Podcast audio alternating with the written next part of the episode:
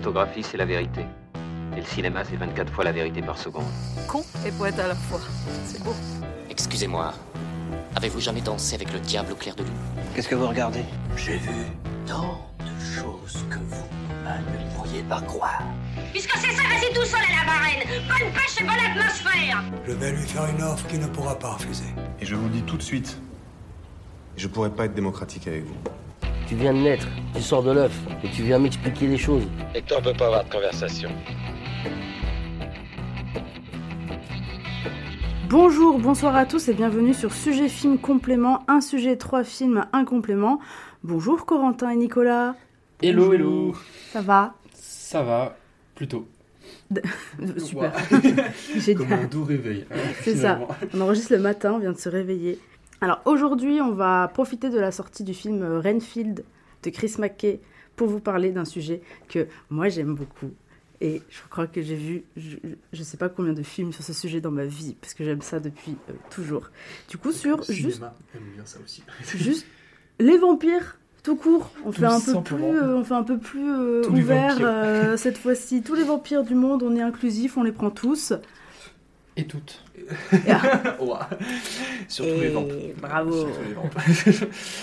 Donc ce qu'il faut savoir, c'est que euh, le cinéma et les vampires, c'est une très grande histoire qui commence quasiment en même temps, dans le sens où, alors si la figure du vampire est assez vieille et qu'elle date du Moyen Âge, euh, la figure de Dracula, elle a été, euh, elle est sortie avec le roman de Bram Stoker, du coup, en 1897. Et qu'est-ce qui est arrivé aussi dans cette décennie? Le cinéma. Donc, en fait, ce sont vraiment deux, entités qui sont nées en même temps, la figure de Dracula et le cinéma, et c'est quasiment pour ça qu'ils ont toujours été liés euh, dès le début et que dans même les plus grands films qu'on connaît, euh, les deux sont toujours liés. Euh, le plus grand, le, le plus connu, le plus fameux exemple qu'on a, c'est Gary Oldman dans le Dracula de Coppola. qui découvre le cinéma dans un petit truc ambulant comme était le cinéma au début et ça c'est vraiment genre regarde je te montre que les deux sont nés en même temps Euh, la première apparition du vampire au cinéma, du vampire, pas Dracula, elle date d'avant Bram Stoker, elle date de 1896, et c'est un français. Et c'est, voilà, Cocorico, je vous laisse deviner. C'est Méliès. Oui, c'est euh, Georges Méliès dans Le Manoir du Diable, un petit court-métrage de 3 minutes, et c'est la première fois qu'on voit un vampire au cinéma. Et sinon, la première fois qu'on voit euh, la figure de Dracula au cinéma, c'est en 1921. Et c'est dans Dracula Alala. C'est un film muet hongrois qui malheureusement est perdu aujourd'hui. Vous ne pourrez plus jamais le voir. On est trop triste. Nicolas Score. Ouh là là. Oui. Une petite Et, musique euh, de Khaled. Et, euh, et sinon, la, la toute première apparition d'un film qui est encore disponible aujourd'hui, c'est dans euh, le Nosferatu de Murnau, qui est la première euh, figure de Dracula, euh, comme l'a décrit Bram Stoker, avec exactement la même histoire euh, au cinéma. Après, malheureusement, la femme de Stoker est arrivée, elle a fait euh, Moi, je suis pas d'accord de que vous changez les noms. Et donc, du coup, ça s'appelle pas Dracula, ça s'appelle Nosferatu. Mais l'histoire est, et les personnages sont complètement les mêmes. Pas canon. Mais ce n'est pas canon dans le Draculaverse, malheureusement. Parce que ce qui est canon dans le Draculaverse, c'est quand Universal a fait Moi par contre j'ai de la thune, moi par contre je vais racheter les droits à la dame. Et que là, ils ont commencé les Universal Monsters avec le tout premier film euh, de Dracula de 1931 de Todd Browning avec Bela Lugosi. Et c'est d'ailleurs la toute première fois qu'on entend euh, la voix de Dracula au cinéma Dis donc, Et ça. dans ce film. c'est que tu as beaucoup de connaissances, Nikita. C'est que c'est un- est-ce que c'est un sujet que je, que je, que je travaille depuis des années? Pour rien, parce qu'en soi je ne suis pas Ouais. universitaire. Comme quoi. euh, Comme quoi, on c'est arrivé pour nous aujourd'hui. En fait, j'ai pas fait tout ça pour rien. Je l'ai fait pour en arriver là aujourd'hui sans que je le sache. Pour pas vous parler de Renfield. Qu'est-ce que Pour vous parler du dernier film de de vampire. Chris McKay Non, et pour, et pour conclure, euh, la, la figure du vampire au cinéma, elle est très intéressante parce qu'elle a toujours permis, euh, donc, dans, le- dans les films, d'exorciser un problème sociétal de son époque.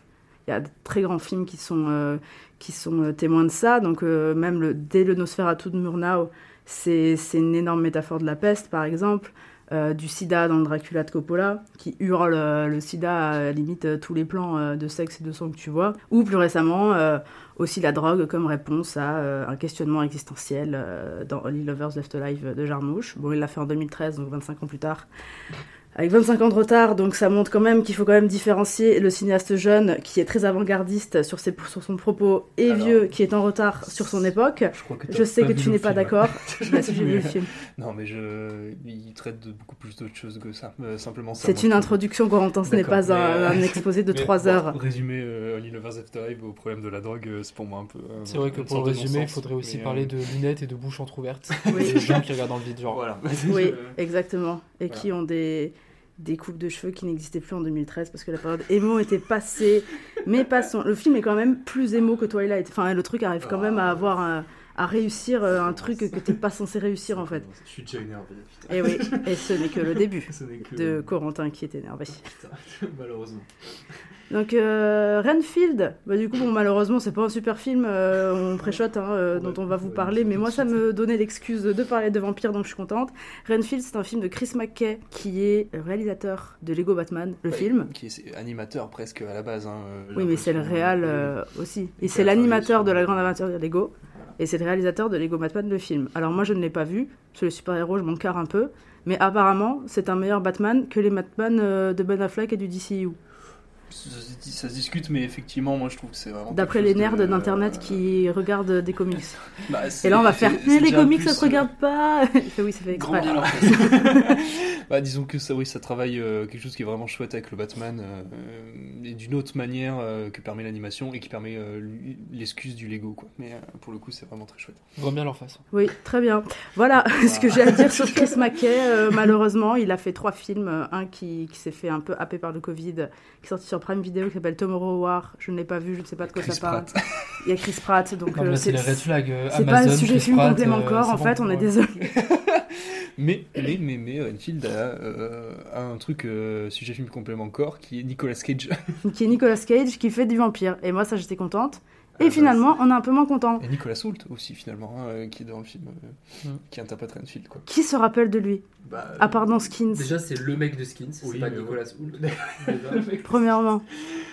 Non mais voilà, en fait, le... bon moi je vais, c'est moi qui ai introduit le film, donc je vais en parler euh, la première, mais euh, le, le problème que j'ai avec le film, c'est qu'il est euh, H24 dans un entre-deux qui le rend complètement fade et qu'il n'ose pas aller euh, dans le subversif hardcore et dans le gore euh, euh, vraiment dégueulasse. Donc ça en fait pas un film euh, subversif de ce côté-là.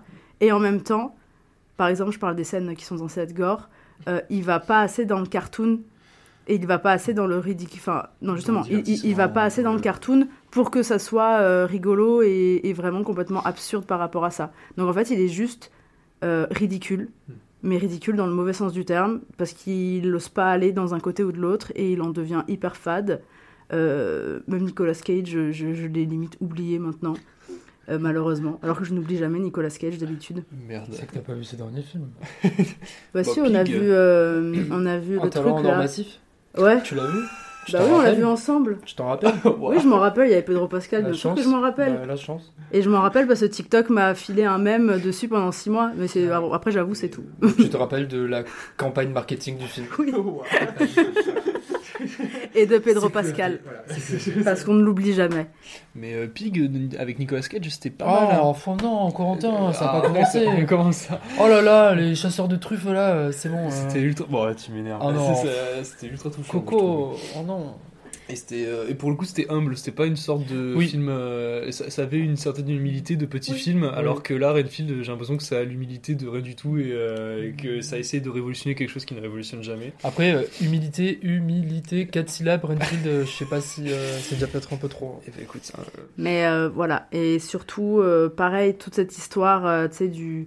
Le personnage de Renfield, c'est un personnage qui a toujours oscillé entre genre sa soumission à Dracula et euh, le fait de vouloir s'en sortir. euh. Donc c'est vrai que c'est quelque chose qui est très euh, pas moderne, mais c'est un sujet dont on parle beaucoup aujourd'hui, les relations toxiques, le fait d'en sortir, de se rendre compte que voilà. Et dans le film, c'est montré à, à base de genre développement personnel, à la LinkedIn, avec des petites phrases sorties d'un livre où il faut à tout prix genre non, je m'aime, euh, j'ai le droit, ce n'est pas ma faute euh, d'être sur le truc. Alors euh, là, je les, je les mets en dérision parce que c'est le film les met en dérision, mais de- après, bien sûr que je suis complètement d'accord qu'il faut en parler et que c'est bien aussi de se dire ça. Mais le film les met complètement en, en- en dérision et encore une fois, pas assez pour que ce soit un truc complètement grotesque qui met à mal euh, le développement personnel, euh, parce que bon, on sait qu'il a quand même certaines limites, surtout quand euh, il commence à virer capitaliste, mais c'est un autre sujet. et, euh, Et oui. et, euh, et non, il y va jamais trop, il va jamais trop dans le sérieux, donc ça reste encore juste ridicule, et j'ai même l'impression que juste il se fout de la gueule des gens comme ça qui sont un peu dans... Pas Dans si le- Ouais, tu vois, on dirait vraiment qu'il se fout de la gueule limite des gens qui sont comme ça, qui essaient de s'en sortir de ces relations-là et tout. Et, et voilà, même visuellement, j'ai rien trouvé à me mettre sous la dent. euh, même le design de Nicolas Cage est pas euh, dingue. Quelques scènes euh, marchent euh, avec lui euh, quand, quand il est en full euh, vampire, tu vois, sur la fin, euh, qu'il a fini. Mais euh, sinon, enfin, euh, voilà. Franchement, ce film, c'était surtout une excuse pour parler de vampires, mais sinon, le film en lui-même. euh, On s'en souviendra pas. on s'en souviendra pas trop. Vous, euh, bah. Tu te rappelles de la fin du film, toi? Moi, non. Si. Ça finit comment Bah, tu sais, c'est. euh, bah.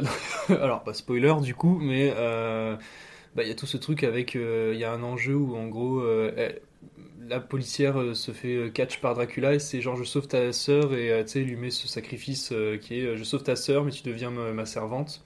Et elle, du coup, Ah elle dit oui, non, c'est- mais. elle Mais tu sais quoi, il est en train de le dire, je m'en rappelle même pas. Et après, elle, elle- et il lui plante. euh, Enfin, en Oui, gros, oui, Renfield, Dracula le- la, la lève en l'air et euh, Renfield est en bas par terre complètement mort. Et en fait, il, lui- il lui tire dans le pied pour que son Oui, pied oui, saigne oui. et que du coup, ça ramène Renfield à la vie. L'enferme dans un Parce que cercle le, de le pouvoir et sang défonce euh, Dracula. quoi. soigne les gens, enfin ouais, c'est vrai. Et, euh, Enfin, après, tout ça pour dire que euh, le fait de ne pas se rappeler d'un film, la fin d'un film qu'on a vu une semaine est déjà significatif de quelque chose. Et euh, sur ce que tu dis, Nikita, euh, là où ça me semble euh, d'autant plus problématique, c'est que c'est un film qui déjà n'a pas de point de vue ni de regard. Donc, euh, Alors qu'il aurait pu en avoir un, c'est ça qui est. bah, assez surtout dommage, que hein, quand même le, sujet euh, du vampire, euh, comme on le dit, euh, possède plein d'angles morts ou d'angles d'attaque ou Mm. d'analyse qui peuvent donner des films complètement différents. Et je pense que c'est ce qu'on va montrer dans l'émission et qui peuvent développer des choses diamétralement différentes avec des même des positions politiques différentes. euh. Enfin, on peut vraiment tout faire avec le- la figure du vampire, quoi. Et là, euh, en fait, c'est vraiment une espèce d'amassis de récupération de choses de son temps ou qui se croit être de son temps. C'est-à-dire que, euh, en fait, le développement personnel et toute cette vague euh, de prise de conscience des contraintes du travail sont prises parce que c'est un sujet de société actuel. Donc c'est pour ça que le film le- les récupère aujourd'hui et il les incorpore dans des choses que la, la boîte de production, le cinéaste a pensé être contemporaines et actuelles et donc attirantes. Et c'est là où moi je me pose des questions sur qu'est-ce qui fait bander Hollywood à l'heure actuelle. C'est des images un peu euh, néon, rétro, bleu-vert, trop bizarre. Enfin, Ah, l'affiche, l'affiche est en- dans un espèce de bleu-vert. Ouais, ouais. On croit que c'est une esthétique comme ça qui, qui va dominer dans le film. Non, Et après, en fait, color, quoi. euh, 2009 appelle en permanence. Et on a, euh, je sais pas, bah déjà ce- ce- cet attrait pour le gore encore en 2023 où euh, c'est vraiment pas novateur sur rien. Enfin, Bah, c'est des scènes où euh, c'est un peu gore, quoi. Bah, ou là où des films en fait euh, coréens ou asiatiques nous étaient arrivés avec genre The Sadness ou Project Wolf Hunting Oui, euh, qui en fait remettaient en. Oui mais il y avait un- une question du gore qui faisait que Oui, ça- ça on continuait la- la on- réflexion sur, on euh, posait une nouvelle la réflexion variation sur le gore voilà exactement C'est et ça, euh, prolongé, oui, ça alors continue. que là bon bah Renfield euh, c'est du numérique Et c'est de l'entre-deux, comme tu dis, c'est Ouais, juste les actions qui sont dégueulasses. En effet, j'y pense, me faire arracher les bras, c'est dégueulasse. Mais on voit Mais, jamais de. mais genre, la façon dont c'est fait, Ça ne fait jamais mal, quoi. ça me fait jamais mal. Ça, Voilà. ça... Et c'en est même pas cartoon. c'est ça Et c'en est pas cartoon, c'en est pas rigolo. euh, vraiment, le faux sang, ah là là, euh, c'est vraiment euh, juste, un juste milieu, fade. Et, Mm. et, et surtout, euh, je viens de m'en- je viens d'y penser, euh, le film a 40 euh, histoires en même temps. Oui, voilà. Il y a l'histoire de Renfield, de Dracula, euh, de la policière et de son papa, euh, des Scarface-like, des machins, t'as tout qui se met ensemble. Je me suis dit, oh, mais. mais Ça. Et, en une heure et euh, demie quoi surtout En une heure et demie. et en plus, c'est vraiment. euh, Enfin, je sais pas, c'est, ça me questionne vraiment sur euh, pourquoi des films comme ça sont faits. Enfin, c'est vraiment une IA qui a fait le film, j'ai l'impression, où il y a vraiment euh, rien de personnel. Et euh, en fait, tout est vraiment dévitalisé, même Nicolas Cage, qui avait quand même cette aura de acteur pour film nul, mais quand même rigolo, qui sauve Oui, le film et tout ouais. ça. Là, tu dis vraiment, non, c'est, c'est naze. En plus, tu dis, oh là là, Nicolas Cage qui va faire un vampire, ça va être vraiment trop génial. oui ça n'est pas Non, Mandy ou ça c'est- n'est c'est- pas c'est- euh, c'est- ces films ultra radicaux Voilà quoi, enfin il n'y a, il y a pas de proposition euh, marquantes, quoi. Genre, tu Mm. dis, on a vu Nicolas Cage en vampire, enfin, vu, on s'en tape, quoi. C'est. euh, Et c'est chiant, quoi. Et, et puis même, il n'y a pas de, de, de scène où il est vraiment fort en vampire ou quoi. Enfin, même au début, là, euh, enfin, là, quasiment l'une des seules scènes où il est vraiment le Dracula en vampire dans son château et tout. C'est quand même très oubliable, quoi. Enfin, il y a, Bon, il y a, rien, il y a rien. Ouais, c'est, c'est, c'est d'une tristesse abyssale. Je me rappelle euh, d'une seule chose, c'est qu'ils sont tous habillés en noir et quand lui et quand Renfield il décide euh, de, de sortir de cette relation toxique, il se prend un appartement euh, de Gen Ouais, Z voilà. euh, orange, jaune et bleu et puis il s'habille en carreau pastel. Voilà. Waouh. Donc ouais, c'est un vrai ramassis de, ramassis de merde capitaliste, quoi. Genre, euh, je sais pas. Le mot lancé et, Et prononcé. Je l'ai prononcé aussi, je suis bête. Oui, non, mais en fait, euh, bah, après, moi, je vous rejoins là-dessus. C'est que moi, je trouve qu'il euh, engendre euh, tout le mal du blockbuster de, ce siècle, enfin, de, cette dernière décennie. C'est-à-dire, bah oui, comme vous avez dit, l'agrégat de mille feuilles de, d'arc narratif. La colorimétrie qui est en fait comme tous les derniers blockbusters depuis les Gardiens de la Galaxie, c'est-à-dire beaucoup de couleurs, sa- sursaturées. Sauf que là où ça marchait bien dans les Gardiens de la Galaxie, c'était que c'était vraiment euh, cet effet cartoon et BD euh, du proche du comics et proche de ce qui était euh, le dessinateur Kirby. Alors que là, ça marche pas du tout et c'est juste dévitalisé. Et bah, tout, moi, c'est je, suis un peu deck parce que c'était vraiment un de ces films où je sais que Lego Batman c'était drôle et que ça pouvait jouer du tempo comique et que c'était intéressant. Alors que là, Renfield, euh, bah, du coup, euh, il y a plein de gags qui, en fait, moi, pour le coup, pouvaient super bien marcher si le tempo avait été intéressant ou s'il y avait une mise en scène euh, ré- réelle derrière, quoi. Mais et même en termes de réflexion, quoi, tu te dis euh, où est-ce que le mec a voulu injecter quelque chose de personnel ou Oui, de- oui, une oui. réflexion qui lui est propre euh, Enfin, c'est- pire qu'un millefeuille, quoi. Ah c'est oui, vraiment oui, une mais- recette euh, de gâteau, quoi, Bah, qui a été euh, euh, bon, on en parle, faite. on, on- on en a pas parlé, mais ce début d'ouverture où en fait c'est la voix off et c'est ce fameux cliché que même le studio Bagel avait, euh, avait montré comme un cliché, c'est-à-dire euh, le arrêt sur image. Enfin, en fait, le film commence in medias res. Euh, le film commence sur une bagarre euh, entre Dracula, Renfield et euh, une sorte de Van Helsing euh, Wish. Et, euh, et là, d'un coup, euh, on comprend pas tellement ce qui se passe parce que, bon, de toute façon, de toute manière, l'action est dégueulasse. Et euh, arrêt sur image sur Renfield. Et là, voix off qui dit euh, Bonjour, moi je suis Renfield, je suis le serviteur de Dracula. Et genre là, j'ai envie de crever, quoi. Ah mais il y a un Mais, truc euh, bien dans le film. Comment ça? Mais on l'a oublié. Là, ça, tu m'en parles. Mais le début, bon, c'est un truc bien. La barre est basse hein, pour le film. moi, je- Et, et c'est quand même euh, très, très euh, le niveau zéro euh, de la créativité. Mais ils refont un plan par plan du, du Dracula de 31 euh, de Tom Browning. Ça, c'est rigolo, ça. Ça, et ça, c'est rigolo quand t'as la ref et que tu connais le film parce que tu vois que c'est vraiment un plan par plan et qu'ils ont juste tout refait de A à Z. Et tu vois Nicolas Cage cabotiner dans chaque plan euh, pour Oui, faire c'est ses ça. vannes, quoi. Mais, et euh, et, euh, bon, après, c'est le niveau zéro de la créativité que de faire un copier-coller d'un truc qui existe déjà. Oui, mais, mais- mais la ref est, est sympathique, tu commences là-dessus, mais c'est tout. Enfin, on note quand même que la seule idée sympathique du film était encore une fois un pastiche. Quoi. Après, bon, Voilà. Mackey est très fort. Enfin, le Batman était, euh, le Batman et les films Lego sont très forts là-dessus aussi de cette idée de pasticher, d'arriver Enfin, à, à- Ma souris d'ordinateur aussi, elle peut faire ça, quoi. Non, mais, putain, euh. mais non, mais là, non, mais c'est pas un copier-coller aussi. C'est genre, il y a quand même euh, l'idée que des fois, il te refait des scènes entières et des fois, il te les. En fait, il- ce qui est intéressant avec, c'est que le, quand même le, le, le Dracula de Todd Browning, même s'il a été le premier euh, Dracula parlant. Euh, ça en reste quand même un, un Dracula qui a extrêmement mal vieilli et qui est euh, quand même euh, dans le jus de son époque euh, et qui maintenant quand on le regarde est un peu, euh, Et un alors, peu euh, chiant quoi et je trouve que c'est assez rigolo de, de le montrer en ridicule dans, le, dans ce début de film quoi. Renfield, il ressemblera à quoi dans 10 ans? Tu penses qu'il aura bien vieilli? Ah non, ça c'est déjà. Sera oublié, il, en il fait. est déjà, Il est- déjà- vieillot. Hein. On pensera même pas le revoir dans 10 ans, en fait.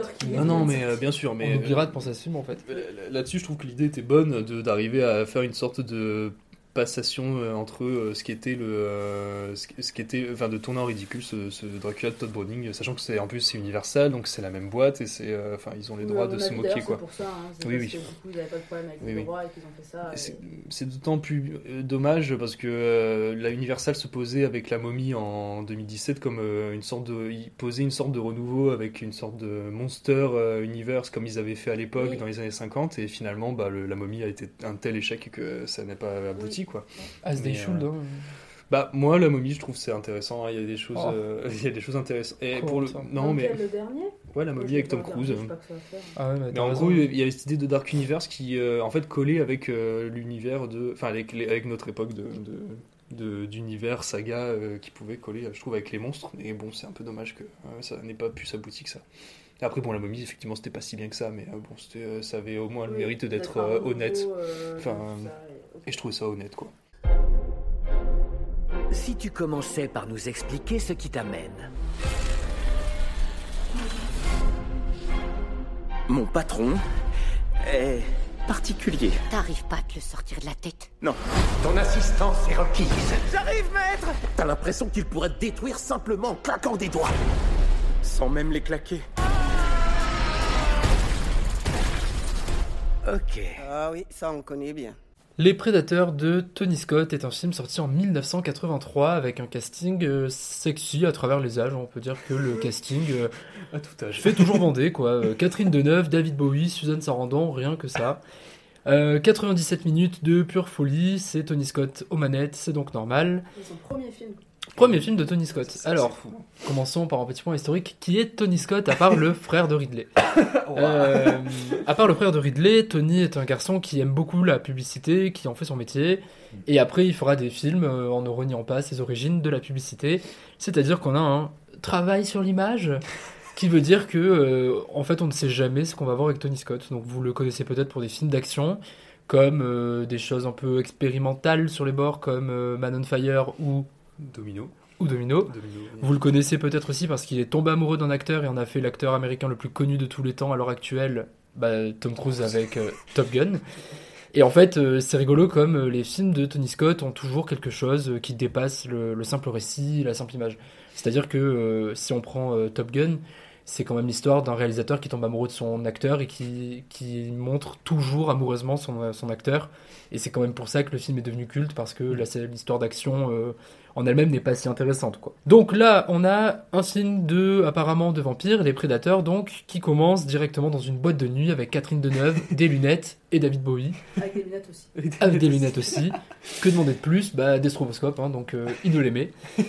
Et euh, bah voilà, en fait, dès le départ, c'est posé, le thème est posé, quoi. C'est euh, en fait, le thème est posé, mais il est quand même difficile à cerner parce que c'est une ambiance sensorielle qui est déposée, mais on peut pas tellement la, définir ou en dire quoi que ce soit. On a des personnes qui sont euh, un peu opaques, euh, dark, dans le noir, avec des jeux de lumière, de musique. Il y, y a déjà cette idée de vivre la nuit, mais qu'en dire de plus, c'est quand même assez compliqué au départ.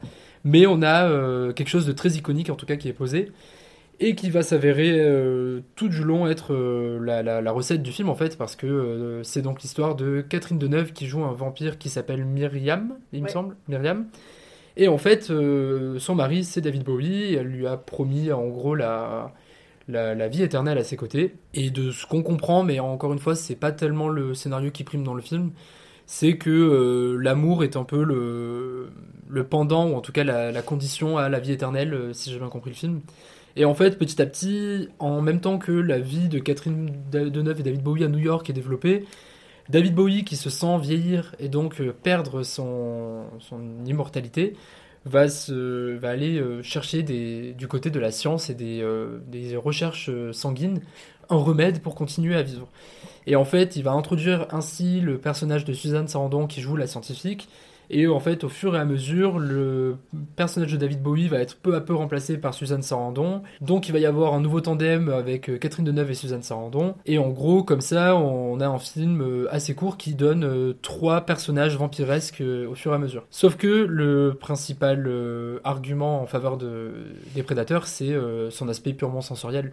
C'est-à-dire que il me semble que le premier dialogue véritablement consistant qui, euh, qui doivent amener et faire apporter, avancer l'histoire arrive peut-être au bout de 30 minutes, il me semble. Enfin, en tout cas, il y a quelques scènes, euh, il y a quelques, pardon, quelques lignes de dialogue, mais pas de dialogue euh, fondamental euh, au début du film.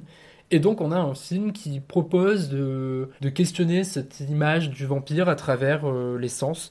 Donc, euh, ça commence par du visuel et du sonore avec cette scène dans la boîte de nuit. Puis après, ça passe dans l'immense euh, loft new-yorkais, il me semble, de Catherine et David.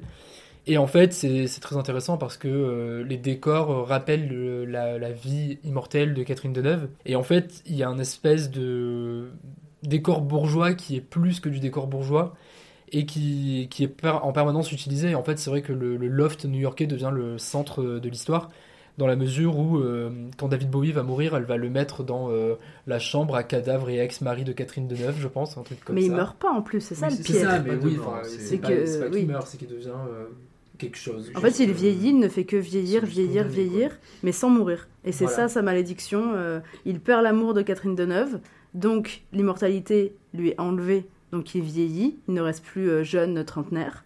Mais vu que c'est un vampire, il ne meurt pas. Et, Et il est donc, condamné à euh, rester dans ce cercueil. Catherine Deneuve le met dans sa chambre à cercueil d'ex euh, qu'elle n'aime plus quoi. Donc euh, enfin l'idée est drôle mais je trouve que l'idée euh, Oui, oui, contribue encore euh, plus au mythe de Catherine Deneuve et euh, c'est quand même assez intéressant parce que le film sort en 83 donc elle est déjà euh, la superstar hyper connue qui a tourné avec Demi et tout ça mais euh, je sais pas en 83 si elle est euh, en- encore dans une, une passe où elle prouve des choses ouais voilà Enfin, en fait, elle, en fait, Catherine Deneuve est exactement à l'image du vampire qu'elle joue, c'est qu'elle continue à être iconique euh, avec son temps, en fait. Et en 83, elle prouve qu'elle est encore dans l'air du temps, encore iconique, en jouant ce personnage qui, qui envoie David Bowie euh, dans sa tombe, là, et après qui tombe l'œuvre de Suzanne Sarandon. Oui, elle vient d'avoir 40 ans en plus, je crois, dans le film. Ouais, bah, je crois que c'est à peu près l'âge de Catherine Deneuve à l'époque. 63, je crois. 18 ans, 19 ans. Ouais, bah, Elle va bientôt euh, avoir la quarantaine. Et... Bah alors Catherine Deneuve, elle est née en 43, donc elle a pile 40 ans euh, au moment du film. Donc en fait c'est exactement ça, et je trouve ça assez passionnant comment euh, un personnage euh, s'identifie à son euh, acteur ou à son actrice d'une manière qui dépasse complètement le film, et ça pour le coup je pense que Tony Scott le comprend très bien lorsqu'il fait le film. Et donc il propose euh, quelque chose de purement sensoriel, de juste ce qu'il faut en termes de longueur. Il y a, il y a rien qui dépasse, euh, il y a rien qui est trop long en fait. Et donc euh, c'est un grand film, tout simplement. Bah, et puis, euh, ce que, ce que je trouve ultra intéressant avec les prédateurs, c'est qu'ils se posent euh, un peu comme euh, c'était Marc Moquin qui écrivait ça dans Les Frères Scott, dans son livre Les Frères Scott, où Ah oui, la il met, voilà exactement, Ah oui, les, les Frères Scott, frères d'armes, un mélange finalement. Mais en gros, il décrit la trajectoire des deux des deux cinéastes comme en fait étant de cette nouvelle génération qui rev- revitalise beaucoup de choses.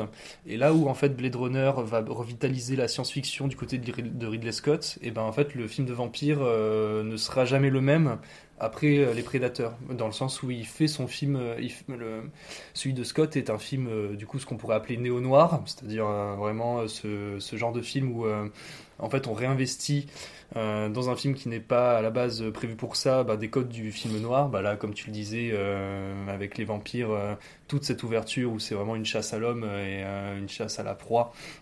Où euh, en fait les vampires, tous les mythes, du, tout le mythe du vampire est digitalisé euh, avec des, euh, des amulettes qui, euh, qui tuent les gens. Enfin, en gros, ils tuent les gens avec des amulettes, ils Oui, les tuent pas en les mordant. Voilà, c'est- il y a tout Ouais. un, il y a tout un rituel, un cérémonial qui est en fait celui de serial killer, quoi, pas celui de, de vampire presque. Et euh, en fait, Ridley Scott ne se pose qu'une question finalement de ce mythe du vampire, c'est celle de la longévité.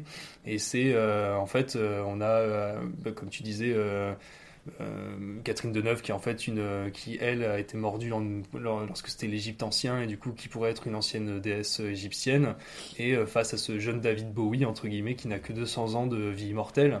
Et c'est euh, toute la question de comment euh, comment se vit la vie éternelle et comment elle se, euh, elle se vit à deux quoi. Mais d'ailleurs, sur, ce, sur cet aspect-là, peut-être que l'un des plus beaux plans que j'ai vu récemment, c'est le plan de fin avec Suzanne Sarandon euh, sur son espèce de terrasse new-yorkaise. Avec, Mm. euh, je crois que c'est une vue d'ensemble de la ville. On a Ouais. peut-être même une skyline. C'est ça. Et euh, il y a une espèce de, de vie, d'une abîme qui s'offre à Mm. elle, de devoir vivre euh, éternellement dans une ville enfin, euh, atroce et capitaliste. Enfin, vraiment, c'est euh, l'enfer de la ville, quoi. C'est Oui. C'est, enfin, c'est- vraiment saisissant et vertigineux comme plan, quoi. Et ce qui est, ce qui est fou, euh, moi, que je trouve toujours fou chez, chez Scott, c'est que dès son premier film, euh, on a déjà son euh, amour de, du montage, son amour de, bah, du coup, de la belle image qui euh, Oui, qui vient de la pub. hein, la- la- Il y a beaucoup d'images qui sont très euh, pubesques. hein, je sais pas comment Ouais, on ouais, dit ouais. ça, mais. euh, Oui. Et en fait, moi, ce que je trouve ultra intéressant, enfin, on en discutait peut-être avec Nicolas. Nicolas aime pas tellement peut-être ce rapport-là, mais euh, moi, je trouvais, trouvais que ça, dans mes souvenirs, le film était tombé beaucoup dans euh, ce qu'on pourrait appeler cette esthétique clipesque, qui est de belle image et belle musique. Ah, mais même coup, un truc de euh, poseur, hein, tu les vois, Deneuve et Bowie, le premier plan d'eux dans la boîte, c'est c'est Ouais, mais de la pub de mode, euh, ils que- posent de ouf et. euh, Ça, je suis d'accord. Mais ce que je trouve intéressant justement, c'est qu'en fait, à plein de moments, il commence ça, enfin, il commence à introduire cette atmosphère-là, et euh, tout de suite, il va la casser par le son avec euh, une autre séquence. Et par exemple, bah, la scène d'ouverture, c'est bah, justement cette fameuse boîte de nuit qui est tout de suite coupée par la musique du loft, qui est euh, rien à voir et qui est une sorte d'ambiance avec des nappes euh, bah, très lynchienne, un peu, hein, euh, pour faire une sorte de comparatif et donner une certaine idée. Mais en gros, ça, en permanence, il va casser la musique ou casser le son pour que, euh, pour que le spectateur ne soit pas non plus euh, trop à l'aise, j'ai l'impression. Et, et ce qui est trop fort, c'est que je trouve que les citations, entre guillemets, ou références qu'il peut faire à beaucoup d'autres films qu'il adore, comme Barry Lyndon ou, euh, bah, oui, ou Barry Lyndon en, premier, en premier lieu, ne sont pas du tout euh, montrés comme poseurs et apparaissent comme euh, quelque chose d'intéressant. quoi. C'est le cinéma, justement, qui circule avec le cinéma. Bah après, en fait, justement, là où je trouve que. Enfin, peut-être que pour faire une comparaison, pour mieux cerner l'idée, c'est que. Il a une, une tradition et esthétique clipesque dans son geste de réalisateur. Hmm. Mais en fait, si on le comparait par exemple à, à Gaspard Noé, là où Gaspard Noé a une pose qui vire à l'orgasmique et au plan parfait. Tu vois, par exemple, le climax, le plan séquence de fin, le plan séquence de, enfin le premier plan séquence, pardon, finit sur euh, une vue aérienne où en fait ça fait vraiment une fleur. Il y a tout le monde qui Mhm. se penche, il y a quelqu'un au milieu. Donc en fait là, t'as vraiment le truc orgasmique. On arrive au bout, là, on a l'image parfaite. En fait, tu peux faire un screen et l'avoir en plein en fond Mhm. d'écran, quoi. Bah, Là où chez Tony Scott, en fait, t'as à la fois la musique qui est poseuse, à la fois la pose euh, littérale des, des, des silhouettes des acteurs et des actrices qui sont poseuses. Les deux, en fait, ne coïncident jamais pour avoir un truc parfaitement orgasmique, euh, plan euh, screen de fond d'écran, quoi, tu vois. Et puis en fait, c'est la séquence qui est orgasmique, pas le plan. Enfin, Voilà, c'est ça. Et en fait, le- du coup, je trouve qu'ils jouent toujours sur un décalage sur les deux tableaux qui fait que, euh, en fait, bah déjà, d'une part, c'est beaucoup plus vivant. Hmm. Parce C'est que, en fait, tu, passes d'une appréciation de l'un à l'autre et jamais t'as cette, euh, ce plaisir, en fait, d'avoir les deux en même temps Hmm. qui devient même trop poseur pour moi, peut-être. Et, et, et puis après, par contre, là, moi, c'est là où je suis un peu moins d'accord avec toi, c'est que le montage, notamment dans euh, cette scène de début, il me semble, euh, moi, pour moi, vire au ridicule et au très mal vieilli dans la mesure où on a vraiment la boîte avec cette frénésie musicale où le tempo s'accélère qui est euh, montée avec des plans en alternance de la ville, je crois, ou de... Oui, quand il circule dans la ville pour aller jusqu'à l'appartement, quoi. Voilà, pour, euh, voilà. Et donc, du coup, en fait, on a vraiment ces plans où il y a du bruit, pas du bruit, du bruit, pas du bruit. Et, et c'est vraiment désagréable et vieilli comme effet, quoi. Donc, euh, là, il y a du jus qui, euh, qui a mal tourné pour moi, quoi. Mais ça reste quand même un, un chef-d'œuvre. euh, Et il y a un autre, euh, une autre séquence comme ça qui, où le montage, vraiment, se dit non, Anthony, tu feras ça plus tard, quoi. Genre, euh, Mais non, justement, tu feras pas ça plus tard. Tu feras ça Godard. ouais. Ouais, non, mais je veux dire, tu le feras, mais dans un autre film, ce sera bien. Mais bon, après, il est Bah. mort, donc ça n'a pas aidé pour qu'il fasse ça. Mais bref, on s'égare. Non, mais vous, vous avez tout dit, vous avez à peu près tout dit euh, ce qu'il y a à dire sur le film. Euh, de toute façon, moi, j'ai commencé le film, euh, j'ai vu euh, David Bowie avec des petites lunettes rondes dans une boîte de nuit, j'ai vu Catherine Deneuve habillée en Yves Saint Laurent début années 80 avec de la New Wave derrière. J'ai fait, bah c'est bon, c'est pour moi, c'est Nikita Corse, on y va, on adore, tu vois. Et euh, ce que, bon, vous avez déjà dit beaucoup de choses, euh, hein, ce que j'aime beaucoup dans le film aussi, c'est qu'il prend à revers dès le début les. Alors, pas les clichés sur le vampire, c'est pas comme ça qu'on appelle ça, mais le folklore euh, du vampire, où par exemple, tu les vois avec le, le petit. Alors, c'est une petite fille en fait, je crois que c'était un petit garçon, tu sais, à qui ils apprennent euh, la musique. Ah ouais, non, j'ai toujours vu Bah, une personne, oui, voilà. Pour moi, c'était un petit garçon, et j'ai appris plus tard que c'était une petite fille, donc euh, dans le film, donc euh, bon, une personne, une petite personne, euh, qui va les voir et qui fait Ah, je viens d'avoir un Polaroid, je te prends en photo. Là, euh, la personne qui est habituée au film de vampires sait que les vampires, euh, d'après le, folklore, n'apparaissent pas sur les photos ni dans les miroirs. Donc tu te dis Ah ah, eh ben, le petit, il va voir que sur le Polaroid, il y a personne. Et en fait, non, il prend complètement à revers le truc, il fait Moi, c'est pas ça qui m'intéresse. Si tu vois Bowie sur le Polaroid, tu vois Deneuve sur le Polaroid, et justement. Bowie, quand il commence à, à- à vieillir, euh, je crois qu'il il perd- il- il prend 5 ans toutes les minutes, on voit ça. Alors, ça, c'est pas le, le singe, justement, qui a Si c'est le singe, mais du coup, Mais vu qu'il y a le, vu y a montage alterné, voilà, ça, se, ça se rapporte à lui. Et en effet, il attend 2 heures, et tu vois qu'il prend 60 ans en 2 heures. Et il regarde son Polaroid où il a le visage de- ben, d'un homme de 30 ans. Et, et là, tu as le rapport au temps, à l'immorta- à l'immortalité et tout ça. Et Scott, il fait voilà, moi, le folklore sur le vampire, c'est pas un truc qui m'intéresse euh, profondément. Euh, c'est ça. Et pareil, quand tu vois le Polaroid de Deneuve à la fin, qui est retrouvé dans l'appartement qui est, qui est euh, en vente et tout ça, tu, tu vois dans les déchets le Polaroid de Deneuve. Quand tu sais ce qui lui arrive à la fin du film, ça te fait aussi ce coup-là en mode, bah, toi aussi, euh, en fait, euh, t'en es arrivé à, ce, à cette chose-là, de ce que t'as fait à tout le monde euh, pendant tout le, le long de ta vie, quoi. Et pour compléter, je crois que tu as ce jeu qui est complété aussi avec les miroirs dans l'appartement. Hmm. Il me semble qu'il y a des miroirs à certains moments où c'est pareil, la question du reflet est présente. il se voit dans les miroirs, c'est ça? Je crois, oui, ouais. oui. Et, euh, et en fait, c'est quand même des idées qui sont euh, qui désamorcent ce folklore pour euh, au service quand même d'une mise en scène euh, très nostalgique et avec un spleen peut-être même euh, Mm. de bah, finalement en fait on, on confronte la figure du vampire à la réalité du temps qui passe et euh, ils ne sont pas imperméables à cette thématique là en fait Mm. et en fait en ce sens là le film redouble d'inventivité et de force euh, narrative quoi Ouais. Et aussi, euh, petite chose qui montre, euh, qui pour moi montre aussi un petit peu les grands cinéastes, c'est que, euh, en fait, le film, tu vois euh, des vampires, donc qui sont des buveurs de sang, donc il y a énormément de rapport au sang, qui d'un coup commencent à avoir des maladies euh, dégénératrices. euh, tu te dis, oh bah dis donc, ah bah, le sida, oh tiens, tiens, tiens. Eh bah, sauf que non, parce que le film, il est sorti quand? En 1983. Et le sida, il a été découvert quand? Eh, Il a été découvert alors, les premiers cas ont été découverts en 1981 et on savait pas encore que c'était ça, l'appellation sida. Et le sida a été euh, a, commencé à être diffusé dans les médias euh, populaires et grand public pour dire ah là là, il se passe un truc aux États-Unis, on sait pas trop ce que c'est, euh, AIDS et tout, euh, en 83. Et donc en fait, le, le film a été complètement visionnaire là-dessus. Et Tony Scott a été complètement visionnaire. Il a fait un film sur le sida, alors que le sida existait, mais n'était pas encore connu. Et moi, je trouve ça, euh, quoi, voilà, et je trouve ça hyper fort. Genre le mec a eu un, un- et je trouve ça, euh, je trouve ça marque encore plus le film parce que quand on le voit maintenant, on fait ah oui le SIDA, lol.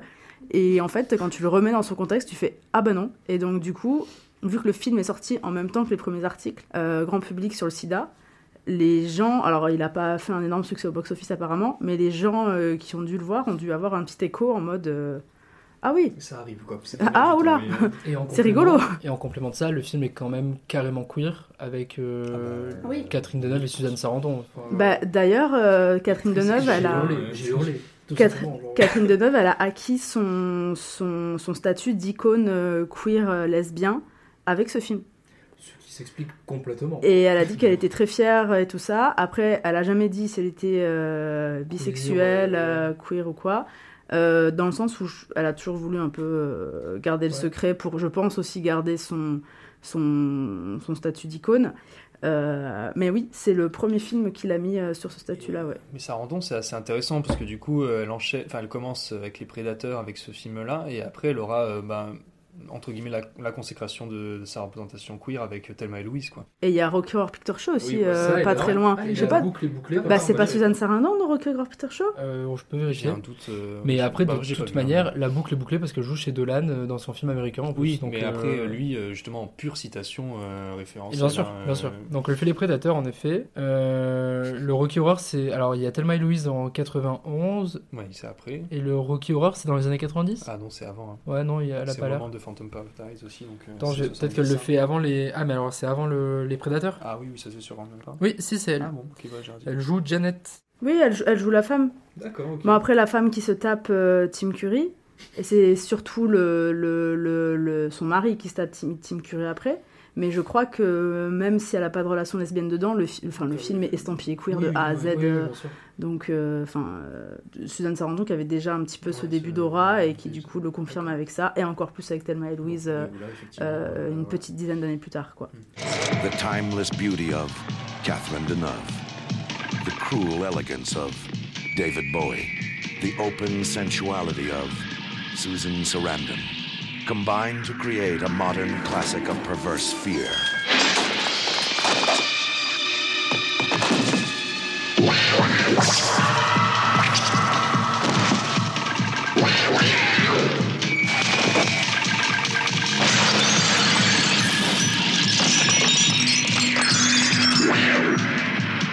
Notre troisième film pour ce thème du vampire aujourd'hui, c'est euh, le film Morse, euh, ou euh, Laisse-moi entrer en version canadienne.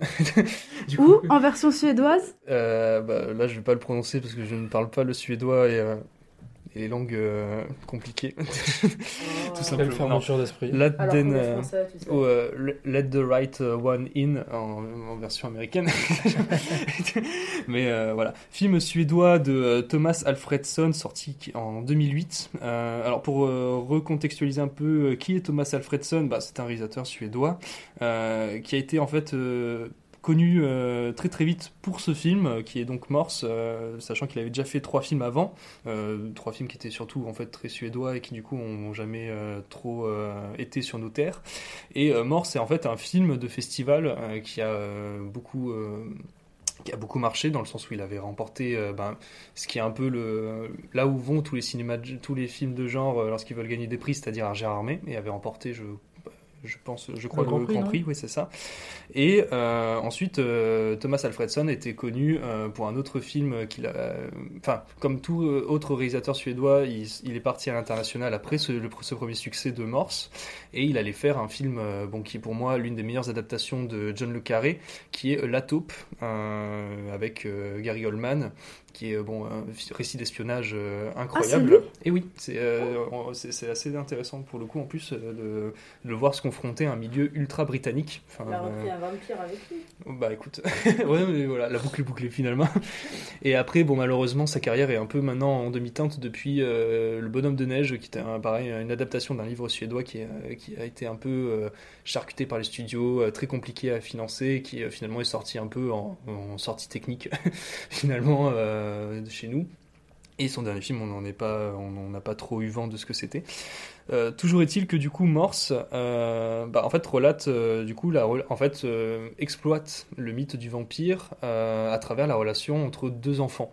et c'est ça, pour moi, l'un des points qui m'avait enfin qui en fait moi m'avait beaucoup surpris et que je trouvais ultra intéressant dans le film, c'est comment euh, comment en fait enfin toute, toute la métaphore qu'il y a dans le film euh, vis-à-vis -vis du traitement du fantastique du traitement du vampire est, là comme euh, euh, métaphore contre la société qui en fait dès le départ euh, en fait euh, met en compétition les enfants et en fait met le mal chez les enfants qui sont à la base des bon des, ce qu'on appelle un peu la première innocence et en fait tout le film pour moi montre comment en fait la, jeunesse dès le départ est, est subverti par, euh, par la violence de la société et du coup des adultes, qui sont tout le temps en fait euh, des adultes complètement euh, horribles ou complètement bah, qui n'ont pas le rôle de père et de mère qu'on leur attribue à la base.